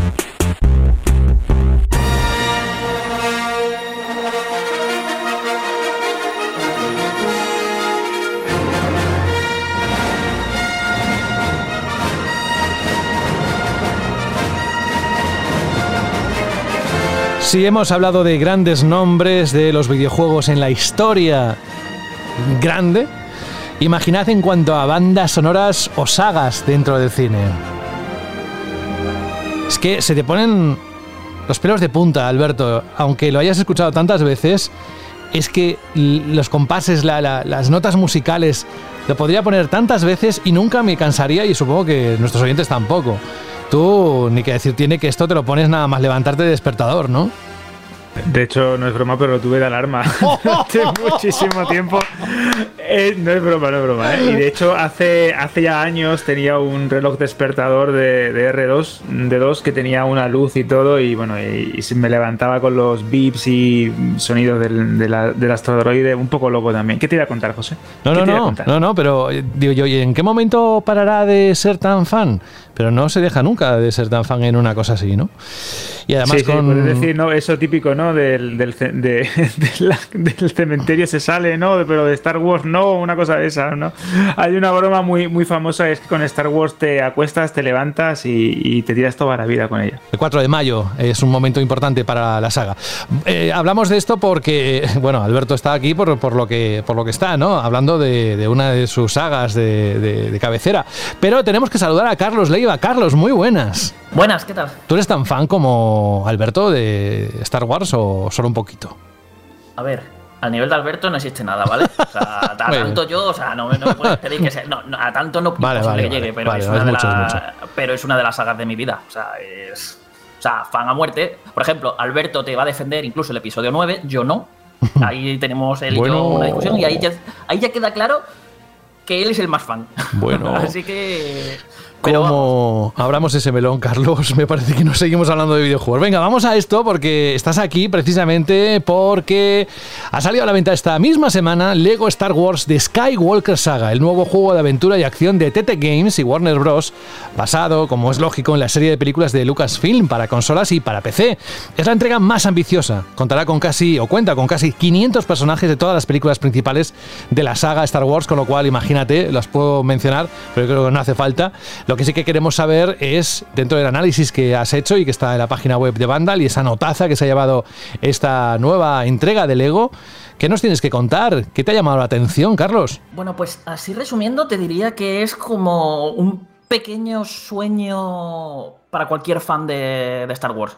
Es decir, cuando generalmente te sacan una saga de películas y demás, dependiendo de cómo sean, pues muchas de ellas te gustaría jugarlas, ¿no? En formato videojuego, que te hagan un gran videojuego que te permita revivir esas películas, pero jugándolas tú, protagonizándolas tú. Y con Star Wars es algo que se ha intentado muchas veces eh, y curiosamente los que a mejor puerto han llevado esto eh, fueron los juegos anteriores de Lego, ya, ya lo hicieron en el pasado. Solamente que aquí, esta vez, ya no son solamente seis películas, sino que son nueve. Tenemos las tres trilogías actuales que hay y, no solo eso, sino que aquí se, TT Games ha ido a tope y ha hecho su juego más ambicioso hasta la fecha. Esto quiere decir que, para empezar, tiene unos graficazos. O sea, el juego se ve de bien que, es alucinante. O sea, eh, estás jugando y reconoces cada escenario, cada palmo que estás viendo, todos los planetas, eh, los personajes. Eh, los propios efectos visuales que te están dejando con la boca abierta cuando a lo mejor con la iluminación, la iluminación es alucinante, cómo se, los reflejos, cómo, los trata, por ejemplo, la luz eh, cuando están chocando los sables láser en un duelo, eh, es increíble, o sea, eh, se ve, para ser un juego de Lego es que se, ve increíble. Luego además han, cambiado la cámara, ahora es mucho más cinematográfica, se, coloca detrás del personaje de una manera un poquito más cercana por lo que es todo también así como mucho más espectacular y cinematográfico, algo que da algunos problemas en zonas interiores o cuando hay algún obstáculo. Ahí te puede. Hay veces que se vuelve un poco loca, pero por lo general es como que ayuda a elevar el espectáculo del juego. Y no sé, lo estás jugando y es que es puro Star Wars. Además, como son las nueve películas, es que se les ha ido la cabeza y tiene una cantidad de contenidos, ya no solamente que puedes jugar las nueve películas, es que puedes visitar y explorar todos los planetas y localizaciones que se han ido viendo a lo largo de las películas. O sea, es que creo que la lista de, planetas, eh, o sea, pasaba de la veintena. Creo que eran. Creo que me marcaba 28 localizaciones. No todas son planetas, creo que hay algunas zonas que son en el espacio. Pero vamos, eso, que, mm, un porrón de escenarios que puedes explorar con completa libertad y que conectan, digamos, o sea, te sirven así como pequeños mundos abiertos en los que te puedes poner a realizar misiones secundarias, muy, muy sencillotas. Eh, hay un montón de puzzles coleccionables para conseguir. Vamos, un juego que te puedes poner te, pones a explorar y te lo pasas bomba porque. Mm, o sea, estás dentro de ese universo de Star Wars, recorriéndolo. Eh, además, eh, trata con muchísima fidelidad el material original, hasta el punto de que sabe incluso cuáles son los memes típicos entre el fandom de Star Wars y lo parodia muchísimo con ese humor tan del ego. Incluso te crea misiones secundarias, eh, rollo, averigua quién, de, quién disparó primero. E, ese tipo de cosas que lo estás viendo y como fan, eh, o sea, estás como, como un crío, como un niño pequeño. Es como tener un museo interactivo gigantesco del universo de Star Wars para explorarlo tú tranquilamente revivir tus mejores momentos de la saga, los más icónicos, disfrutar de su música, de la música, ya, que lo has estado mencionando antes, tiene la banda sonora de todas las películas y además la usa genial para que coincidan con cada escena, con cada escenario en el que iban saliendo. Ya te digo, es un juego hiper disfrutable como fan y de hecho, es más, os voy a decir, lo que disfrutáis este juego va a depender muchísimo de vuestro nivel de conexión con la saga. O sea, yo había jugando los episodios del 1 al, 6, los pelos de punta en más de un momento. Y, tiene mérito porque no dejan de ser muñecos de Lego que están todo el rato haciendo tonterías, intentando hacer chistes, y aún así me estaba poniendo los pelos de punta reviviendo todas esas vivencias que yo, vamos, que he tenido tantas veces con las películas. Luego, por ejemplo, como te digo, el del episodio del, del 7 al 9 se me hizo un poquito más cuesta arriba porque mm, al menos a mí no me han terminado de calar como si me calaron las, anteriores trilogías, incluidas las precuelas, por mucha caña que, que, le meta mucha gente. A mí, yo a las precuelas les tengo mucho cariño, sobre todo el episodio 3, que es de mis favoritos. Y y en cambio me pasó eso, que de repente fue terminarme los seis primeros episodios y decir, qué, qué, juegazo, como lo estoy gozando. Y luego los otros era como, sí, es divertido, me lo paso bien, eh, tiene momentos chulos, pero era como, me faltaba ese nivel de conexión que hacía que no me emocionara, como si me había emocionado hasta, hasta antes. Y eso fue así como la, la pista definitiva, que además digo yo, bueno, lo mismo es que los niveles son peores, está peor adaptado. Y no, no, te pones a jugar, me puse otra vez a jugar los niveles de los anteriores episodios para conseguir secretillos, que además es un juego muy rejugable, tiene montones de, de coleccionables, secretos, misiones, eh, desafíos opcionales para hacer en cada uno de los niveles principales. Y te das cuenta, ¿no? Que realmente todo está cortado por un mismo patrón. Simplemente que eso, a mí me faltaba ese nivel de conexión emocional extra con la nueva trilogía y por eso no me gustó tanto esa parte. Y, y quitando eso, o sea, esto también lo que te deja claro es que el juego como tal, pues bien, está muy bien, pero está muy bien por todo ese fanservice y todo lo que supone para un fan. Porque tiene un sistema de combate que se ha rediseñado para hacerlo más chulo, que puedas hacer combos aéreos, todo mucho más espectacular, pero al final es una porrea botones. Eh, es aporrea el botón de ataque principal y cuando veas que un enemigo empieza a bloquear, utiliza cualquiera de los otros dos botones de ataques que tiene y le rompes la defensa. Y, poco más. Alguna esquiva que puedes tener y te puedes defender para, si tienes un sable láser, para devolver, o sea, para bloquear ataques o devolver proyectiles. Pero es muy sencillote, de hecho es un juego facilísimo, o sea, os lo podéis pasar pegándole cabezazos al mando sin, sin problema alguno. De hecho, han metido incluso un sistema de progresión que, por una parte, está guay, porque el juego, para que os hagáis una idea, tiene 1166 cubos coleccionables. O sea, una auténtica barbaridad, que son como los ítems coleccionables principales del juego. Y esos cubos los podéis usar para desbloquear mejoras en un árbol de habilidades que hay. Y en, el árbol de habilidades general que hay para todos los personajes, que hay más de 300 personajes jugables que tenéis que desbloquear, o sea, es que imaginad la cantidad tan bestia que tiene, que tiene esto de, de contenido. Eh, ¿Qué dice? Entonces la idea es muy buena, es me obligan a explorar para ir para mm, mejorar a mis personajes. Entonces mm, te pones a hacer cosas y tal. El problema que es tan fácil que para empezar todo lo del árbol de mejoras es que no te sirve prácticamente, o sea, no vas a notar gran diferencia. Y encima, si le metes mejoras a los personajes, es que ya directamente eh, el juego lo terminas de romper porque acabas con tres barras de vida, ya les cuesta quitarte una barra de vida, pues imagínate con tres barras de vida, pero es que encima eh, una de las mejoras hace que prácticamente en el momento que recibes un golpe ya estás regenerando la vida y a toda velocidad. Y es como, pues, pues soy inmortal, no, me puedo morir.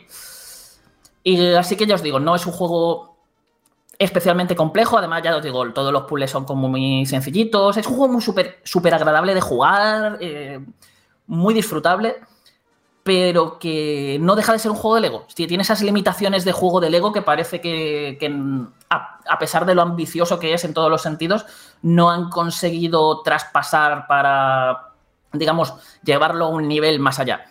Que yo entiendo que sí, que lo dice mucha gente, que es que es claro, los Legos son juegos para críos y tal, y, y yo lo entiendo, pero es que yo también he sido un crío y yo creo que los chavales de ahora también saben jugar a cosas más complicadas y complejas, contra que estamos viendo niños de 7, 6 años jugando a Fortnite y te pegan una paliza, vamos, jugando a este tipo de juegos. Y yo creo que también se les podría meter, no digo que lo hagan un Dark Souls o lo hagan más difícil, pero un puntito extra más de desafío, yo creo que sí se le podría poner, sobre todo porque han creado un sistema de combate al que se le podría sacar provecho y, al final es que es tan fácil que no le terminas sacando ningún partido. Algo que se ve incluso en los jefes, que han hecho unos jefes muy espectaculares, muy chulos por cómo, por cómo plantean los combates contra ellos. Y en cambio es que como no tienen dificultad y todos son prácticamente iguales, tienen como tres ataques distintos telegrafiados que van repitiendo una y otra vez.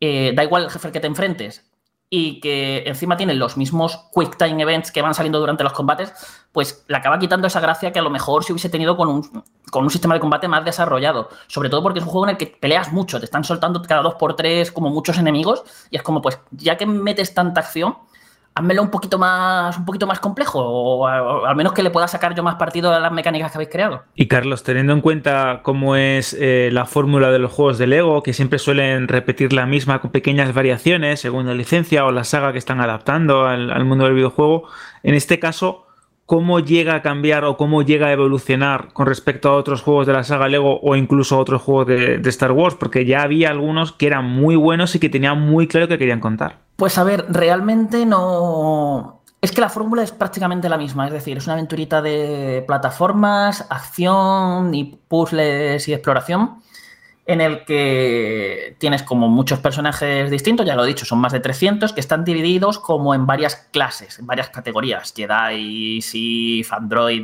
droide de protocolo, etc. Y cada uno pues tiene unas habilidades concretas, unas características que puedes usar para eh, solucionar puzzles.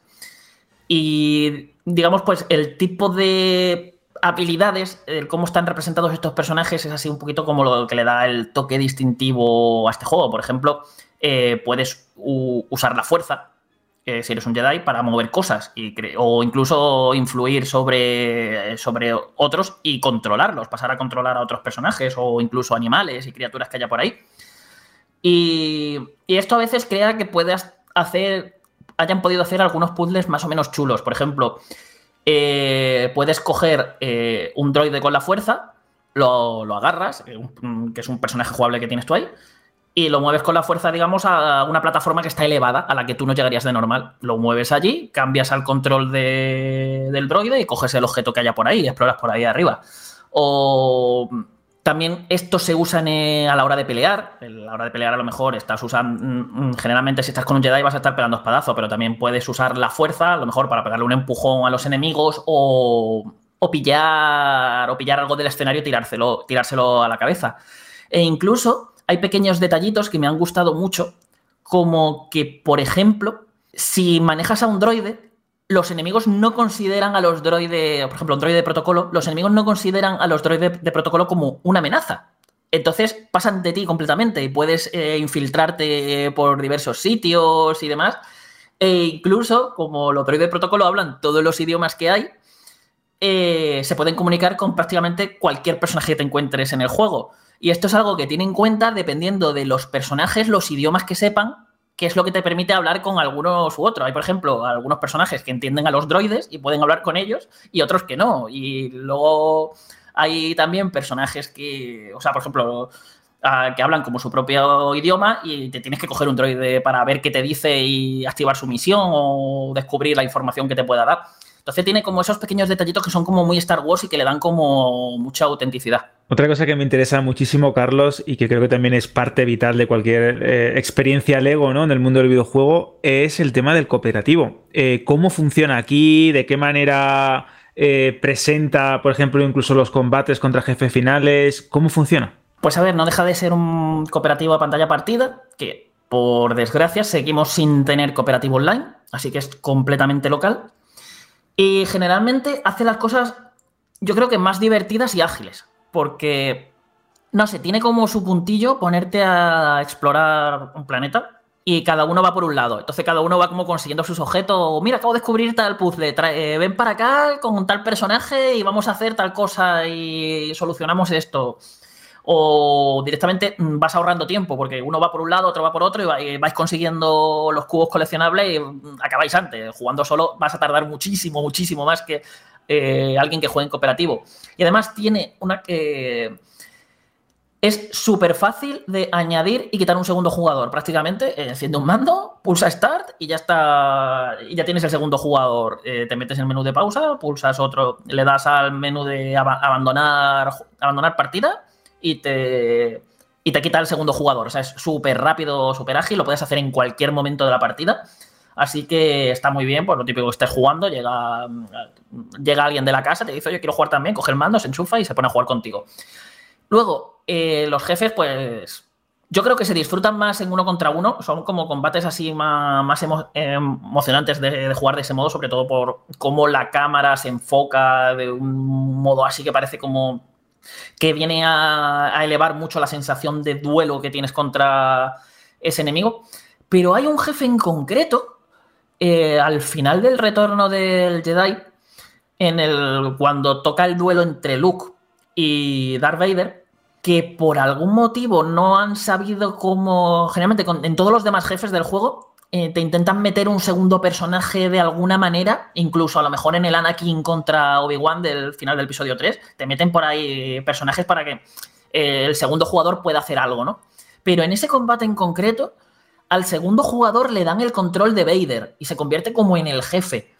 Y no sé, es como muy absurdo, no tiene, no tiene sentido lo, que pasa ahí, porque el otro simple, el segundo jugador tiene como la gracia de, mira, me puedo pegar con, con mi compañero, pero eh, a, niveles prácticos no, no, tiene ninguno, porque encima le da como la propia barra de vida del jefe al segundo jugador. Le, si, pulsa el botón de defensa es prácticamente imposible, imposible romperle la, la defensa no sé, es muy. Es algo muy raro que hicieron ahí y que me. No sé, estaba jugando ese momento con mi hermano y nos rompió muchísimo la magia de esa recta final del retorno del Jedi. Pero quitando eso, por lo demás es un. Vamos, es un juego que jugando en cooperativo mucho más divertido y sobre todo, ya digo, más ágil y dinámico. Porque, por ejemplo, en todas las pantallas eh, han vuelto a meter lo típico de conseguir piezas de Lego, de ponte a romper todas las cosas del escenario para conseguir montones de piezas y demás. Y eso es algo muy pesado de hacer si quieres ir a por el 100%, si juegas solo. Si vas con un amigo, eh, tienes un compañero, entre los dos os ponéis a reventar cosas del escenario y acabáis en nada. Pero jugando solo se, hace, se puede hacer muy tedioso. Carlos, no sé si te queda algo más por contar de este Lego Star Wars de Skywalker Saga. Insisto que se ha puesto a la venta esta misma semana en distintas plataformas. Si quieres cerrar ya el análisis con algo más que quieras añadir, y si no, les invitamos a que lo lean de tu puño y letra. Bueno, no, ya sabes, escrito de aquella manera en la página web de Vandal, con videoanálisis y todo. Y nos vamos a otro juego. Si quieres terminar, yo te doy esa opción, ¿eh? No, yo creo que más o menos ya hemos dejado claro. Un juego con muchísimo contenido, es puro amor para cualquier fan de Star Wars. Vais a tener súper disfrutable, súper ameno, muy entretenido. No os esperéis que sea lo más, el juego más profundo a nivel jugable de la historia, pero eso sí, yo creo que simplemente con que os guste Star Wars, eh, con que os guste mucho Star Wars, eh, le vais a perdonar la mayoría de carencias que pueda tener y lo, lo vais a gozar simplemente pues, reviviendo lo que es la, la saga cinematográfica principal y mm, sumergiéndose en este universo, pero esta vez hecho a, base de bloques. John Williams, otro gran nombre, grandísimo nombre, que está en el firmamento de las estrellas. En este caso, compositores de música, cómo se disfruta una vez más. No me canso, no me cansaré. Pero tenemos que ir bajando poco a poco el volumen porque nos vamos a otro título que también ha analizado Carlos, está que lo tira últimamente y que va a traer buenos recuerdos a mucha gente, sobre todo porque por fin llega a Europa un JRPG legendario.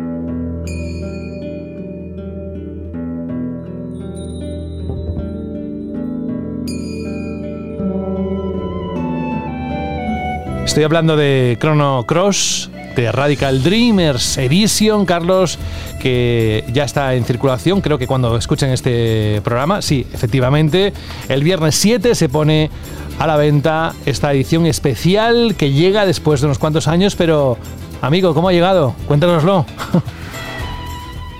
Pues podría haber llegado mucho mejor, no te, no te lo Mira, Me encanta ese resumen. A ver, ahí voy a empezar por el juego es una secuela de Chrono Trigger, ¿vale?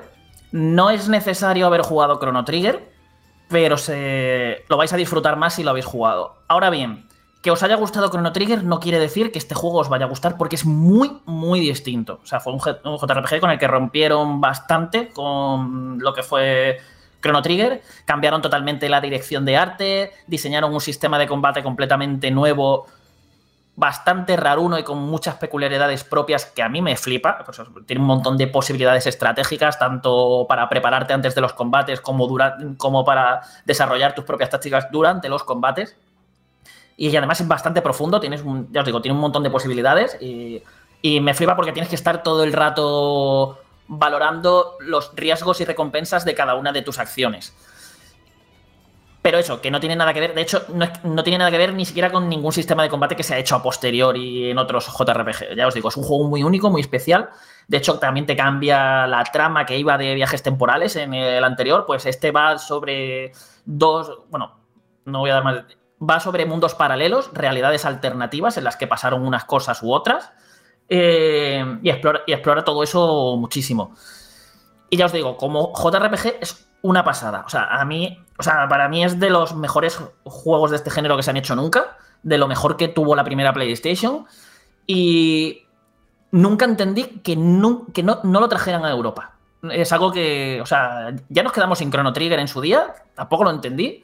Chrono Cross tampoco lo llego a entender, sobre todo que hayan ido pasando los años y nunca lo hayan traído de ninguna manera, porque las tiendas digitales de PlayStation llegó a estar, pero las versiones americanas, nunca la llegaron a poner en Europa, cuando en las tiendas digitales europeas sí que nos habían traído juegos americanos, incluso japoneses. Y ya te digo, es algo que siempre me había dolido muchísimo, ¿no? Que, eh, joder, un juego tan buenísimo que sea tan desconocido aquí en Europa que tanta gente se haya quedado sin poderlo probar nunca. Y bueno, ahora por fin tenemos esa oportunidad. Y yo creo que ya solo por eso este, este relanzamiento es de celebrar. Y además, Carlos, traducido al español completamente, ¿no? Sí, sí, y no solo eso, sino que además han incluido Radical Dreamers, que fue un juego para Satellaview súper desconocido, que es como el eslabón perdido de la saga, que no deja de ser una. Es una aventura de texto, o sea, es una aventura de texto pura y dura, que también la han traducido al español. Y ya, os digo, es una reliquia histórica. O sea, esto es toda una victoria por, dentro de lo que es la lucha por la preservación del videojuego, que lo hayan incluido. Y, ya os digo, solamente por estas dos cosas ya merece la pena, que por fin ha llegado, por fin muchos vais a poder descubrir por qué este juego es una joya. Aún así, os vuelvo a avisar, no tiene por qué gustaros, porque es un JRPG muy especialito, con mucha personalidad, con un carácter propio, que no tiene, que además, si vais pensando en, joder, es la secuela de Chrono Trigger, quizás os, os decepciona porque os esperáis Chrono Trigger y, os vais a encontrar otra cosa, que es algo que le pasó a muchísima gente en su día y suele haber bastante discusión sobre Chrono Cross precisamente por eso. Pero vamos, ya os digo, a mí me parece una auténtica obra maestra de juego y eso es algo que no se lo va a poder quitar nadie. Y cuando, y cuando veáis la historia, la historia es una auténtica pasada, súper enrevesada. Probablemente alguno de vosotros vayáis a tener que jugarlo más de una vez para terminar de entenderla bien por lo enrevesada que puede llegar a ser. Además que tiene varios finales, por lo que también es muy rejugable. Yo os digo, el juego es una maravilla. Entonces, ¿qué ha pasado con este remaster? Pues mira, sí, tenemos la noticia buena que nos ha llegado en español. Y que nos ha llegado. Y que han metido Radical Dreamers. Y que también lo han traducido al español. Y creo que aquí ya empezamos a parar de contar las cosas a celebrar. Porque de entrada, el, como remaster el juego nos da dos opciones. Podemos jugar en el modo nuevo o en el modo clásico. El modo nuevo le mete. El juego usaba fondos pre-renderizados para los momentos del mapa en el que vas explorando, pues le mete un filtro a esos fondos que directamente se carga, se carga los fondos. O sea, es, es, horrible. O sea, es horrible lo que le hace a los fondos. Los, los deja como aguado, los distorsiona, parece de emulador de los chinos. O sea, es horrible. O sea, lo han hecho así para que el juego se vea más nítido en las, en las resoluciones actuales, pero de verdad que se ve que para, para, mi gusto se carga completamente el juego a nivel artístico y mm, lo que era el original.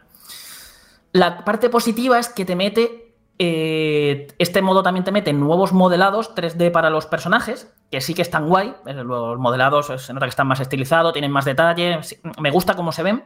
Han metido también nuevas ilustraciones para los retratos de personajes que han vuelto a ser redibujadas por el artista original del juego, que son preciosas. Me encanta cómo le ha quedado el redibujado de estos, de estos retratos.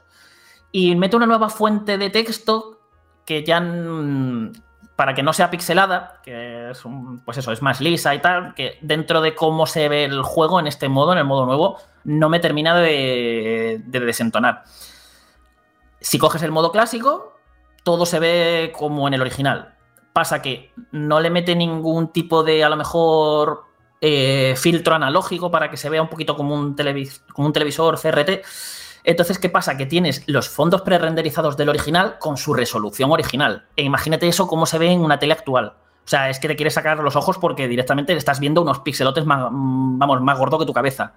Eh, y, por culpa de eso también ves los, escenarios un poco como deformados, ¿no? Porque eh, es que no los estás viendo bien, es como... Eh, es como estar viéndolos con miopía al máximo y sin gafas. O sea, eh, que puede sonar exagerado, pero ya os digo, es que se ve, se, ve especialmente mal. Da igual, o sea, en un modo se carga completamente la dirección de arte y en el otro es que se ve total. Vamos, ves un borrón. O sea, los fondos son un borrón. Y encima desentona todavía más con los personajes porque los personajes sí están en alta definición. Entonces estás viendo unos fondos en bajísima resolución que son un borrón con unos mm, con modelados 3D en alta resolución encima que, que queda un pastiche horrible. Problema, que no te deja elegir qué mejoras gráficas o novedades quieres meter a la hora de jugar. O eliges un modo con todas sus mejoras o eliges el modo clásico con tal y como está. Entonces, a lo mejor, si tú quieres jugar en el modo clásico porque no le quieres meter el filtro a los fondos, y, pero si quieres los nuevos retratos o los nuevos modelados, no puedes hacerlo. O una cosa o la otra. creo que es una decisión un poco incomprensible. Luego también te das cuenta de lo poco cuidado que ha estado el proyecto en el sentido de que Tienes tres formatos de pantalla entre los que escoger, el normal, que es el 4 tercios de toda la vida, el original del juego, y para mí el único que te puedes realmente plantear si no te quieres cargar el juego, porque luego tienes un modo a pantalla completa que para ponértelo en panorámica lo que hace es estirar la imagen, o sea, achatarla, o sea, es, horrible, horrible, horrible. Eh, no, no lo uséis, por favor. Y el otro es un modo con zoom que lo que hace es, pues, pues eso, eh, hacerle un zoom para, intentar esto ponerte la pantalla completa que se está comiendo información de pantalla por todas partes. Eh, ya os digo, eh, es bastante chapucero como remaster. Es más, no han hecho ni el esfuerzo de hacer que el juego vaya a 60 imágenes por segundo, un juego de la primera PlayStation que han mantenido el frame rate variable que tenía en el original. Esto quiere decir que gran parte del juego aparte de, la vas a estar jugando a unos 15 FPS más o menos. No, es una cifra que esté exagerando hacia la baja, es que era, esa la tasa de... El juego original, dependiendo de la carga gráfica que tuviese, te iba cambiando. Entonces, a lo mejor te ponía una... Había momentos en los que iba súper suave y otros en los que iba directamente a pedales. Pues eso lo han dejado así. Es como... Mm, que menos que ponerme el juego un frame rate eh, actual, ¿no? A 60 imágenes por segundo, que dices, en un JRPG por turnos y tal, pues mira, no, no es ningún drama, pero es que cuando te baja la tasa, te la limita por lo bajo, es que te van lentos hasta los menús. Y claro, estás, estás seleccionando comandos y es como que te van lentos a la hora de, seleccionarlos. Y ya digo, es una auténtica pena porque es un juegazo. O sea, es un juegazo que, nos, que encima se han molestado en, en traerlo traducido al español con el Radical Dreamers y tal. Y me da rabia esta, no sé, esta dejadez, que no es la primera vez que lo hace Square Enix, que ya lo hemos visto en un montón de... incluso con Final Fantasy ya lo ha hecho, con el Final Fantasy VIII pasó igual, con el 9 más de lo mismo. Y es como, no sé, tiene un legado ahí con unas obras legendarias y no, no las cuidas un mínimo, que luego la gente, que contra, que luego te ves cualquier empecé que si eh, en un momento te sacan un mod que te arregla el juego y se ve fantástico, le meten cualquier filtro, hacen cualquier cosa en un segundito a la comunidad, y dices, ¿por qué no lo podéis hacer vosotros? Como dato extra, ah, han estado comentando eh, que el juego sufrió tres años de retraso, o sea, el juego querían haber, querían haber sacado esta remasterización hace tres años para el vigésimo aniversario de la saga, o sea, de la saga del juego. Y no pudieron, se fue, tuvieron, se fue retrasando y tal porque habían perdido parte del código. Entonces han estado, han estado o sea, hay parte que es eh, emulada del juego original y otra parte que y otras muchas que son nuevas que han tenido que rehacer. Y yo digo yo, ya que te has tenido que molestar en rehacer tanto código y terminar el, volver a terminar el juego, haber cuidado un poquito más el producto final, porque la verdad, mmm, Chrono Cross se merecía algo mucho mejor. La cosa que tampoco os puedo decir, eh, no os lo recomiendo porque es todo lo contrario. O sea, es un juego que yo creo que tenéis que jugar y aunque sea en estas condiciones, que, ojalá hubiese sido mucho mejor, al menos lo vais a poder jugar en español, no tenéis esa barrera idiomática y el juego como tal se sigue disfrutando un montón. Yo me he vuelto a enganchar muchísimo y creo que, sigue mereciendo mucho la pena. Oye, Carlos, yo tengo otra humita porque en su momento este juego decidió Square no traerlo a Europa. Eh, veníamos de Final Fantasy VII, Final Fantasy VIII, que vendieron muy bien, y el JRPG estaba en auge en Occidente y este pues no lo trajeron. Y en,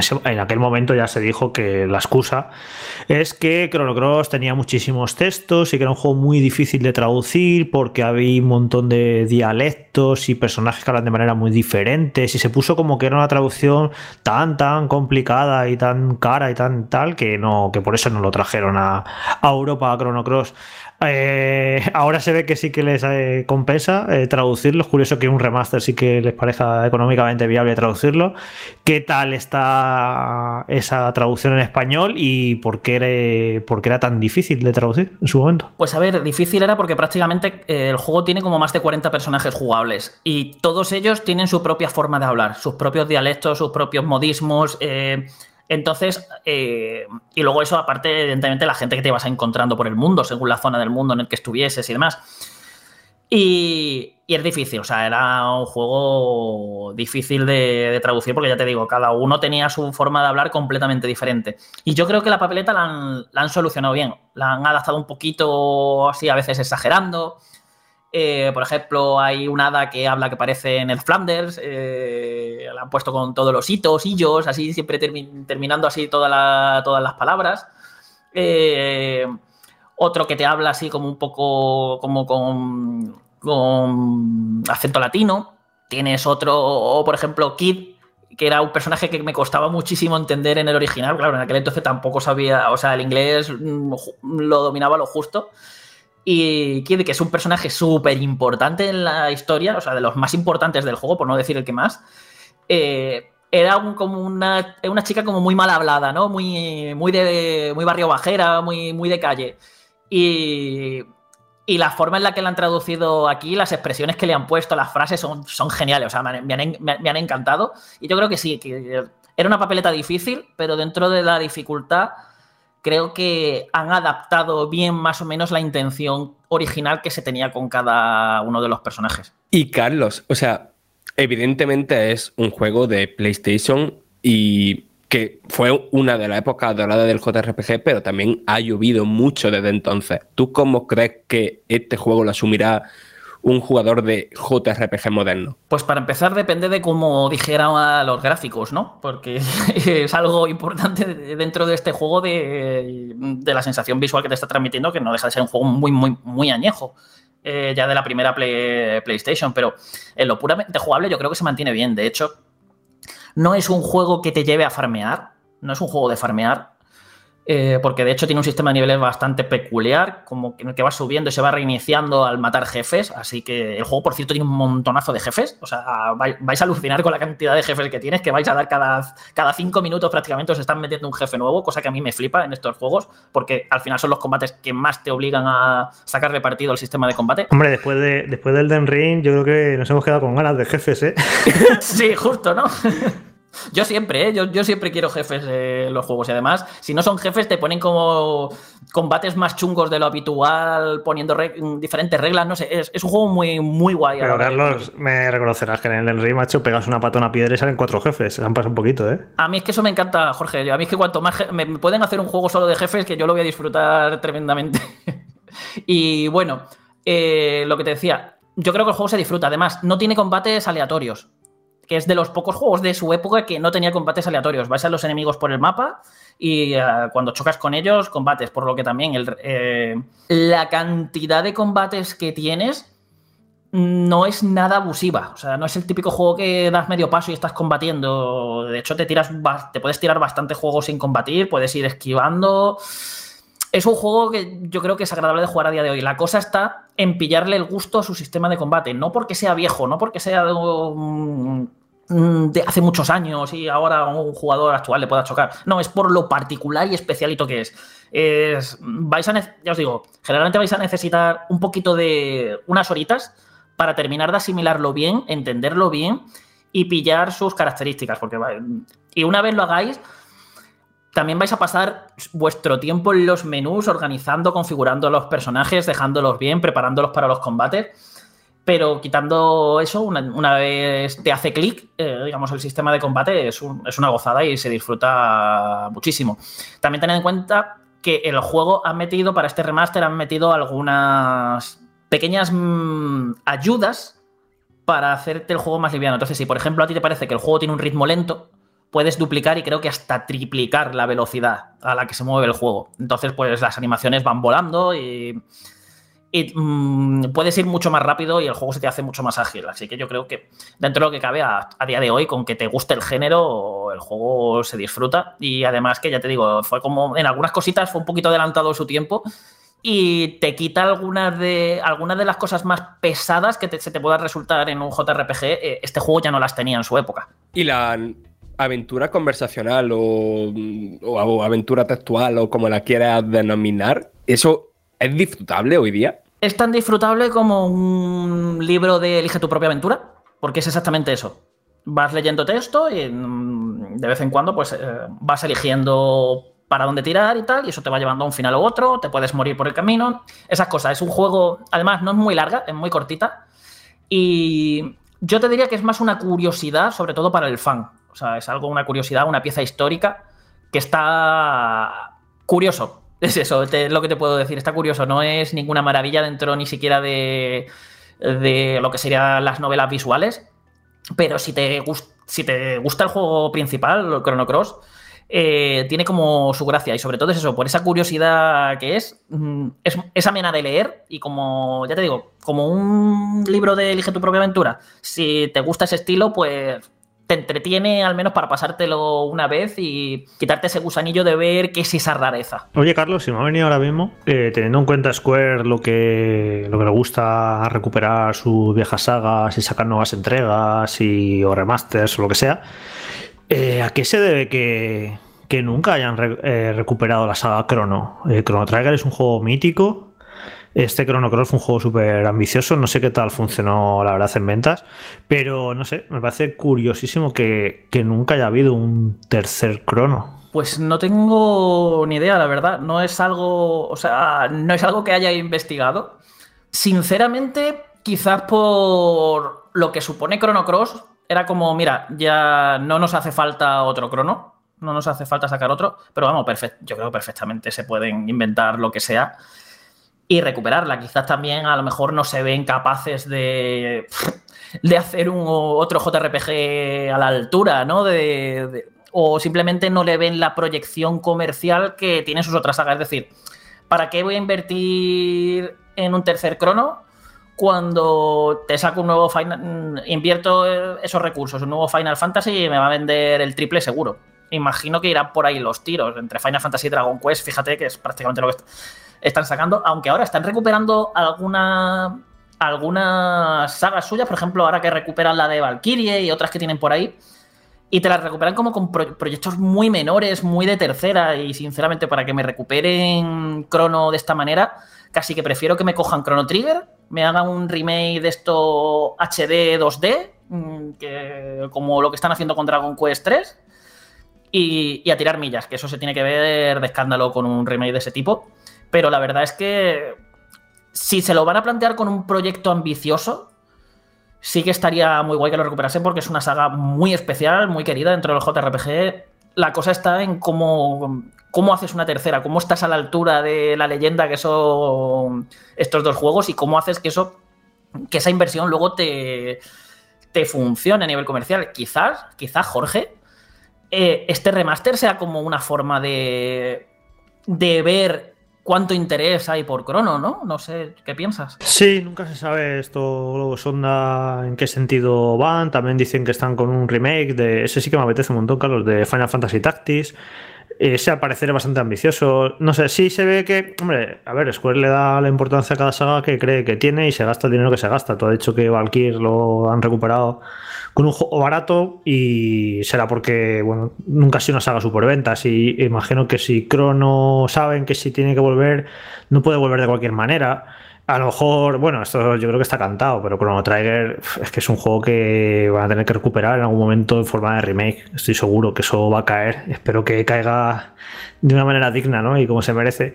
Y sí, dependiendo de, dependiendo de la saga, pues ahí se gastan más o menos dinero, pero vamos, yo creo que, que al final Square está en un plan que todo lo recupera Así que, vamos, este Final Fantasy Tactics, por cierto que he dicho, eso es un rumor que viene de hace muchísimo tiempo y dicen que el anuncio es inminente y a ver qué tal está.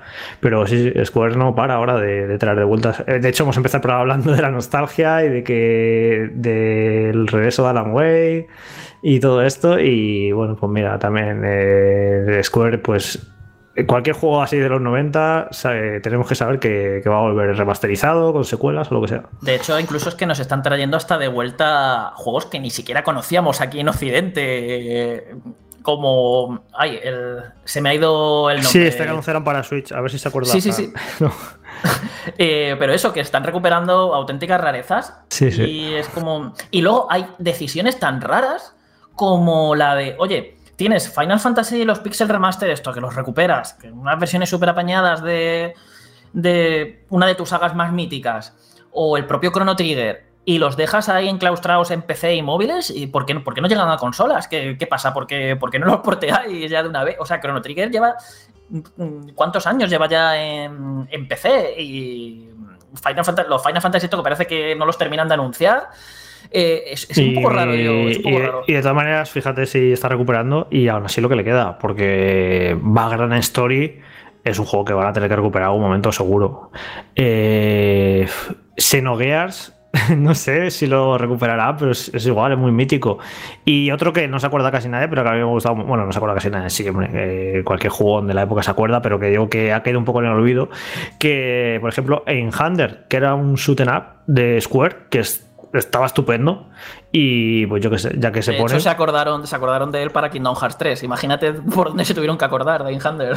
Pues era un juego muy, muy bueno. Y yo que sé, pues el típico remaster te lo sacan así baratito, lo recuperan. Y era un juego muy, muy chulo. Es que es la época aquella de Square, de Super Nintendo y la primera PlayStation. Y bueno, y, parte de PlayStation 2. Es que fue alucinante la, cantidad de juegos que, que, llegaron a producir. Sí, sí, es que te pones a, hacer cuenta, te sale un Xenogears, un en los Parasite TV, que otra saga completamente abandonada. No sé si esa saga tiene problemas de licencia de algún tipo para, que no la recuperen, pero es otra que tienen por ahí completamente abandonada. y luego hablamos mucho de Square, Jorge, pero nos olvidamos de Enix. Contra eh, Terranigma mismamente nos podrían recuperar ahora o, estos juegos que sacó Enix de Super Nintendo que tanto nos, gustaron. No, no, mm, no sé, no, sé ahora mismo cómo, cómo lo están planteando, pero yo de verdad, creo que lo hablamos hace, hace nada, en uno o dos, hace un programa o dos, que lo único ya que le pido es un poquito más de cariño. O sea, que sí, que me, me, encanta que me estéis recuperando estos juegos, porque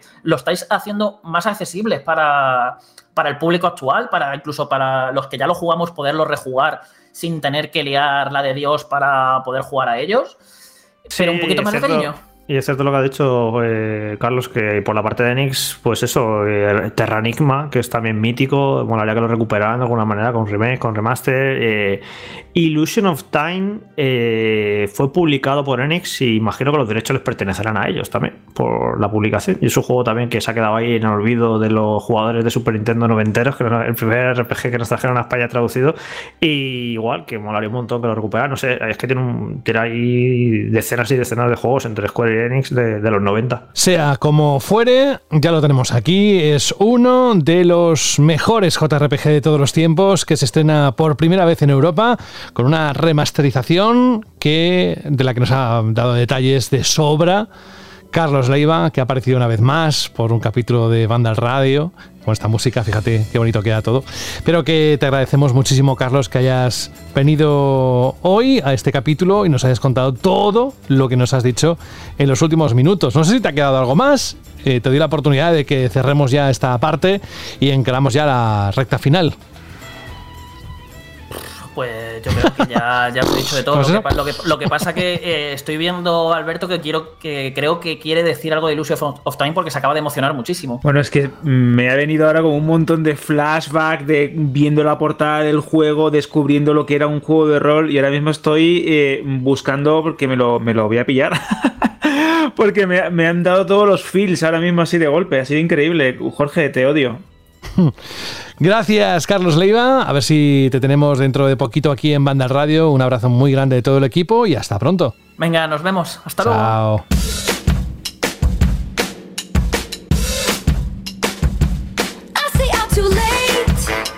Y ahora sí, como si fuera una guinda de un pastel, lo último, lo que dejamos para lo último ahí, lo más sabroso, lo más suculento, bueno, depende cómo lo veáis, ¿eh? Él lo hace con mucho cariño y vosotros también al responder.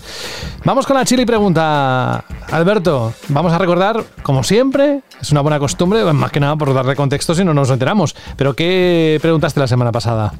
Pues la semana pasada os preguntábamos que qué os parecía esta nueva suscripción, este nuevo PS Plus totalmente remodelado que haya presentado Sony en términos de suscripción, de catálogo, de cambios con respecto al actual formato ¿no? que tenemos de membresía en PlayStation y tenemos algunas respuestas muy interesantes que voy a proceder a leer pues de forma detallada. Vamos a comenzar, José, por el correo de David, ¿vale? Que creo que es muy, muy, muy, muy interesante. Que nos dice lo siguiente. Buenas tardes, quería comentar un par de detalles a raíz de oír el último podcast. Sobre las películas de Venom, que indicabais que eran muy malas, decir que a mí me parecieron entretenidas. No son pelis de 8 ni 9, pero sí de 6.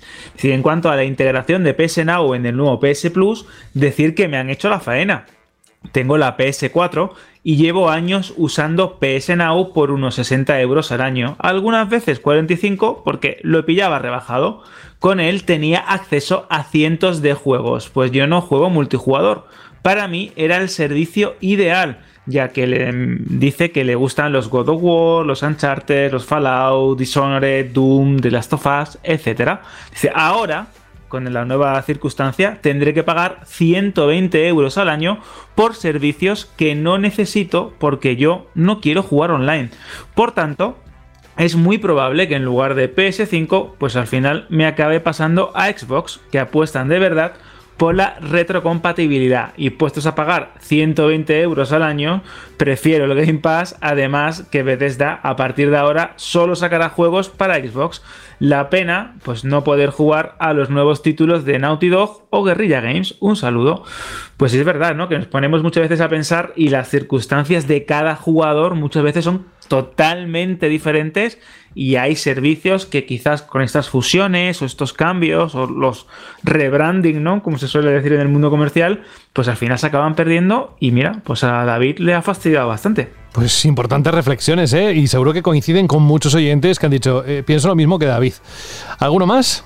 Pues tenemos también otro comentario de The Crow en iBox que dice: Buenas, amigos de Vandal. Pues en relación a la pregunta Shirley, solo puedo decir que como usuario, principalmente de PC, esta nueva modalidad de suscripción que ha presentado Sony me parece muy poco interesante.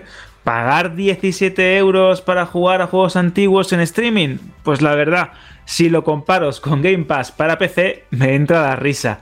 Pero quién sabe, quizás Sony mejore la oferta para los que jugamos en ordenador en un futuro y mientras sigan sacando ports de sus juegos, para mí es más que suficiente. Un saludete. También, Otro especial de Crow, ¿eh? por lo que tú ya sabes. Otro saludo para él siempre. La verdad es que también eso también es interesante, ¿no? El tema de cómo Sony trata de una manera u otra a la comunidad de PC. Está sacando sus juegos, sus ports, sus adaptaciones de grandes títulos. Vamos a ver, quién sabe si con estas nuevas suscripciones acaba también pues dando la diana o generando una nueva modalidad o buscando una membresía que también pues contente ¿no? a los usuarios de la Master Race. Y vamos a finalizar, José, con el comentario de Roberto Núñez, que también es bastante interesante y lo ponía también en iBox. Sobre el nuevo servicio de Sony, la verdad, pienso como Jorge, hasta no ver el catálogo no puedo demostrar mi interés en la nueva oferta.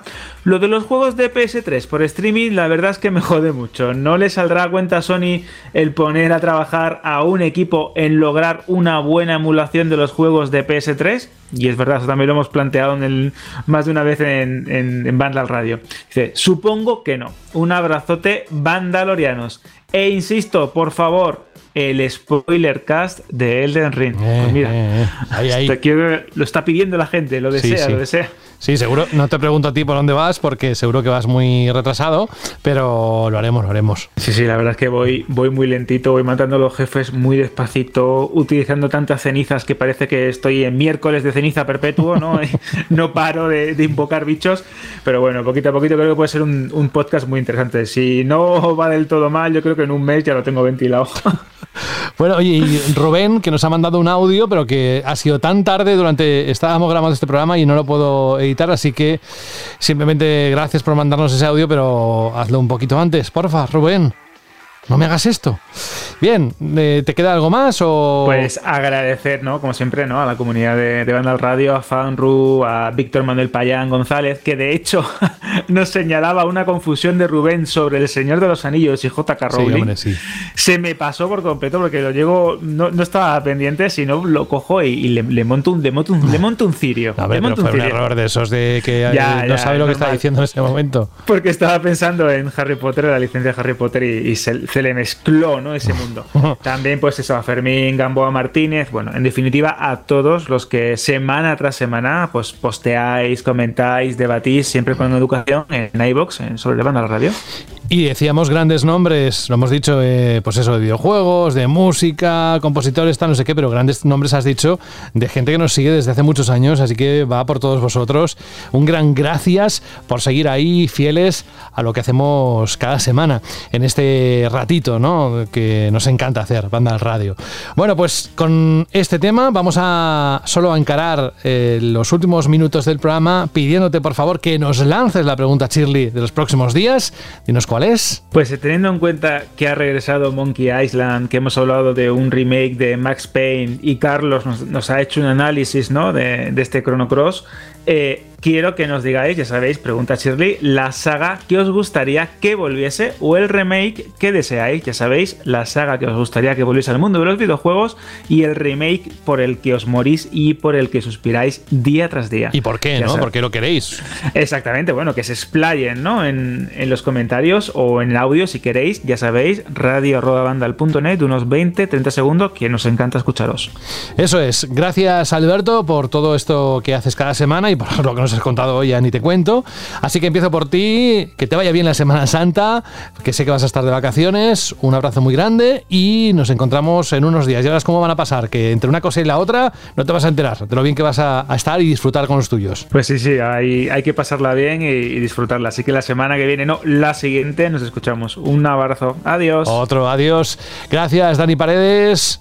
Gracias por estar ahí, por aguantar, por también en ocasiones no decir tanto que dirías de cuando hablan de un tema o de otro, porque yo sé que te haces tus apuntes y dices, esto tengo que decir. Ah, no, que esto lo ha dicho Jorge. Esto también. Ah, no, que lo ha dicho Fran.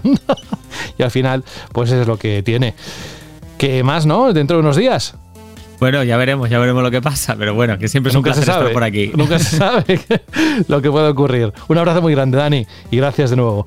Y Franje Matas, en unos días también volvemos a conectar contigo. Espero que disfrutes mucho esta, este fin de semana y ya viene buen tiempo. Se nota mucho, mucho el cambio de hora. Son ya las 8 de la tarde y todavía es de día, afortunadamente. No sé si disfrutas mucho de esa luz que en otras ocasiones en invierno se va enseguida, Fran, pero a tope, ¿eh? con terracitas y todo eso, ¿eh? Sí, sí, sí, sí. Además que yo suelo salir a dar un paseíto, bueno, ahora después del podcast, pero normalmente los días de semana a las 6 o así, y salir y que todavía sea de día me da bastante la vida, vaya. A mí también. Hay gente que no le gusta nada, ¿eh? pero a mí me encanta. Pues gracias, Fran. Un abrazo muy grande. Otro para ti y para todos los que no aguantan. Eso. Y Jorge, oye, eh, a ver, eh, esa compra de Sony, ¿qué estudios? Que se está diciendo, se rumorea. Al final no se sabe nada, evidentemente, si no lo hubiésemos recogido, pero hay alguna apuesta, no te lo crees ¿Qué piensas que va a pasar? Hombre, es que apostar ahora mismo que Sony o Microsoft van a comprar otro estudio, pues es un poco ¿no? un brindis al sol. Es, parece evidente que va a ocurrir otra cosa es que tengan información realmente de que es así o simplemente se están tirando el pisto. Yo también pondría la mano en el fuego a que de aquí a que acabe el año, tanto Microsoft como Sony van a anunciar alguna compra más. Capcom, Square Enix, esos nombres. Mm, me dijo, me dijeron, yo no, la verdad no pierdo el tiempo por ahí, pero me dijeron que se estaba hablando por ahí en ciertos foros que, a lo mejor Ubisoft era una de las que caía. Así que bueno, veremos. Eso, sí sería. eso sería un hitón, un. ¿Cómo dice Frank? ¿Un mega qué? bueno, un megatón, un megatón decía. Jorge, la próxima semana más. Un abrazo, gracias. Hasta la semana que viene, un saludo. Chao. Y nos vamos con una música, como siempre, nos encanta el que nos pidáis canciones, que nos digáis de alguna manera cuáles son aquellas, aquellos temas que os han marcado de algún juego, por muchas razones, ¿no? Y tenemos un correo de Miguel B. que dice, es muy escueto, ¿eh? o sea, los hay largos, los hay cortos, el de Miguel es cortito, dice, hola chicos, mi petición es Roof of... Eh, roof no, Roof, Roof is on Fire, sí. Room of Angel del Silent Hill 4. Muchas gracias y enhorabuena por el programa. Un saludete. Pues eh, tus deseos son órdenes para nosotros. Tenemos esta canción que además creo que es muy disfrutable con el volumen un poquito alto. Una canción vocal de esa parte de la saga Silent Hill. Hay nuestro amigo Juan Rubio, cuánto daría porque volviera esta saga. Pero parece que no va a ocurrir al menos de forma inmediata. Ojalá fuera así. Bueno, yo por mi parte, esto es todo. Ha sido un placer enorme. De mi parte, saludos de José de la Fuente. El próximo día, la próxima semana, habrá programa, así que no nos vamos, contamos con todos vosotros. Disfrutad esto con volumen, hombre. Adiós, cuidaos.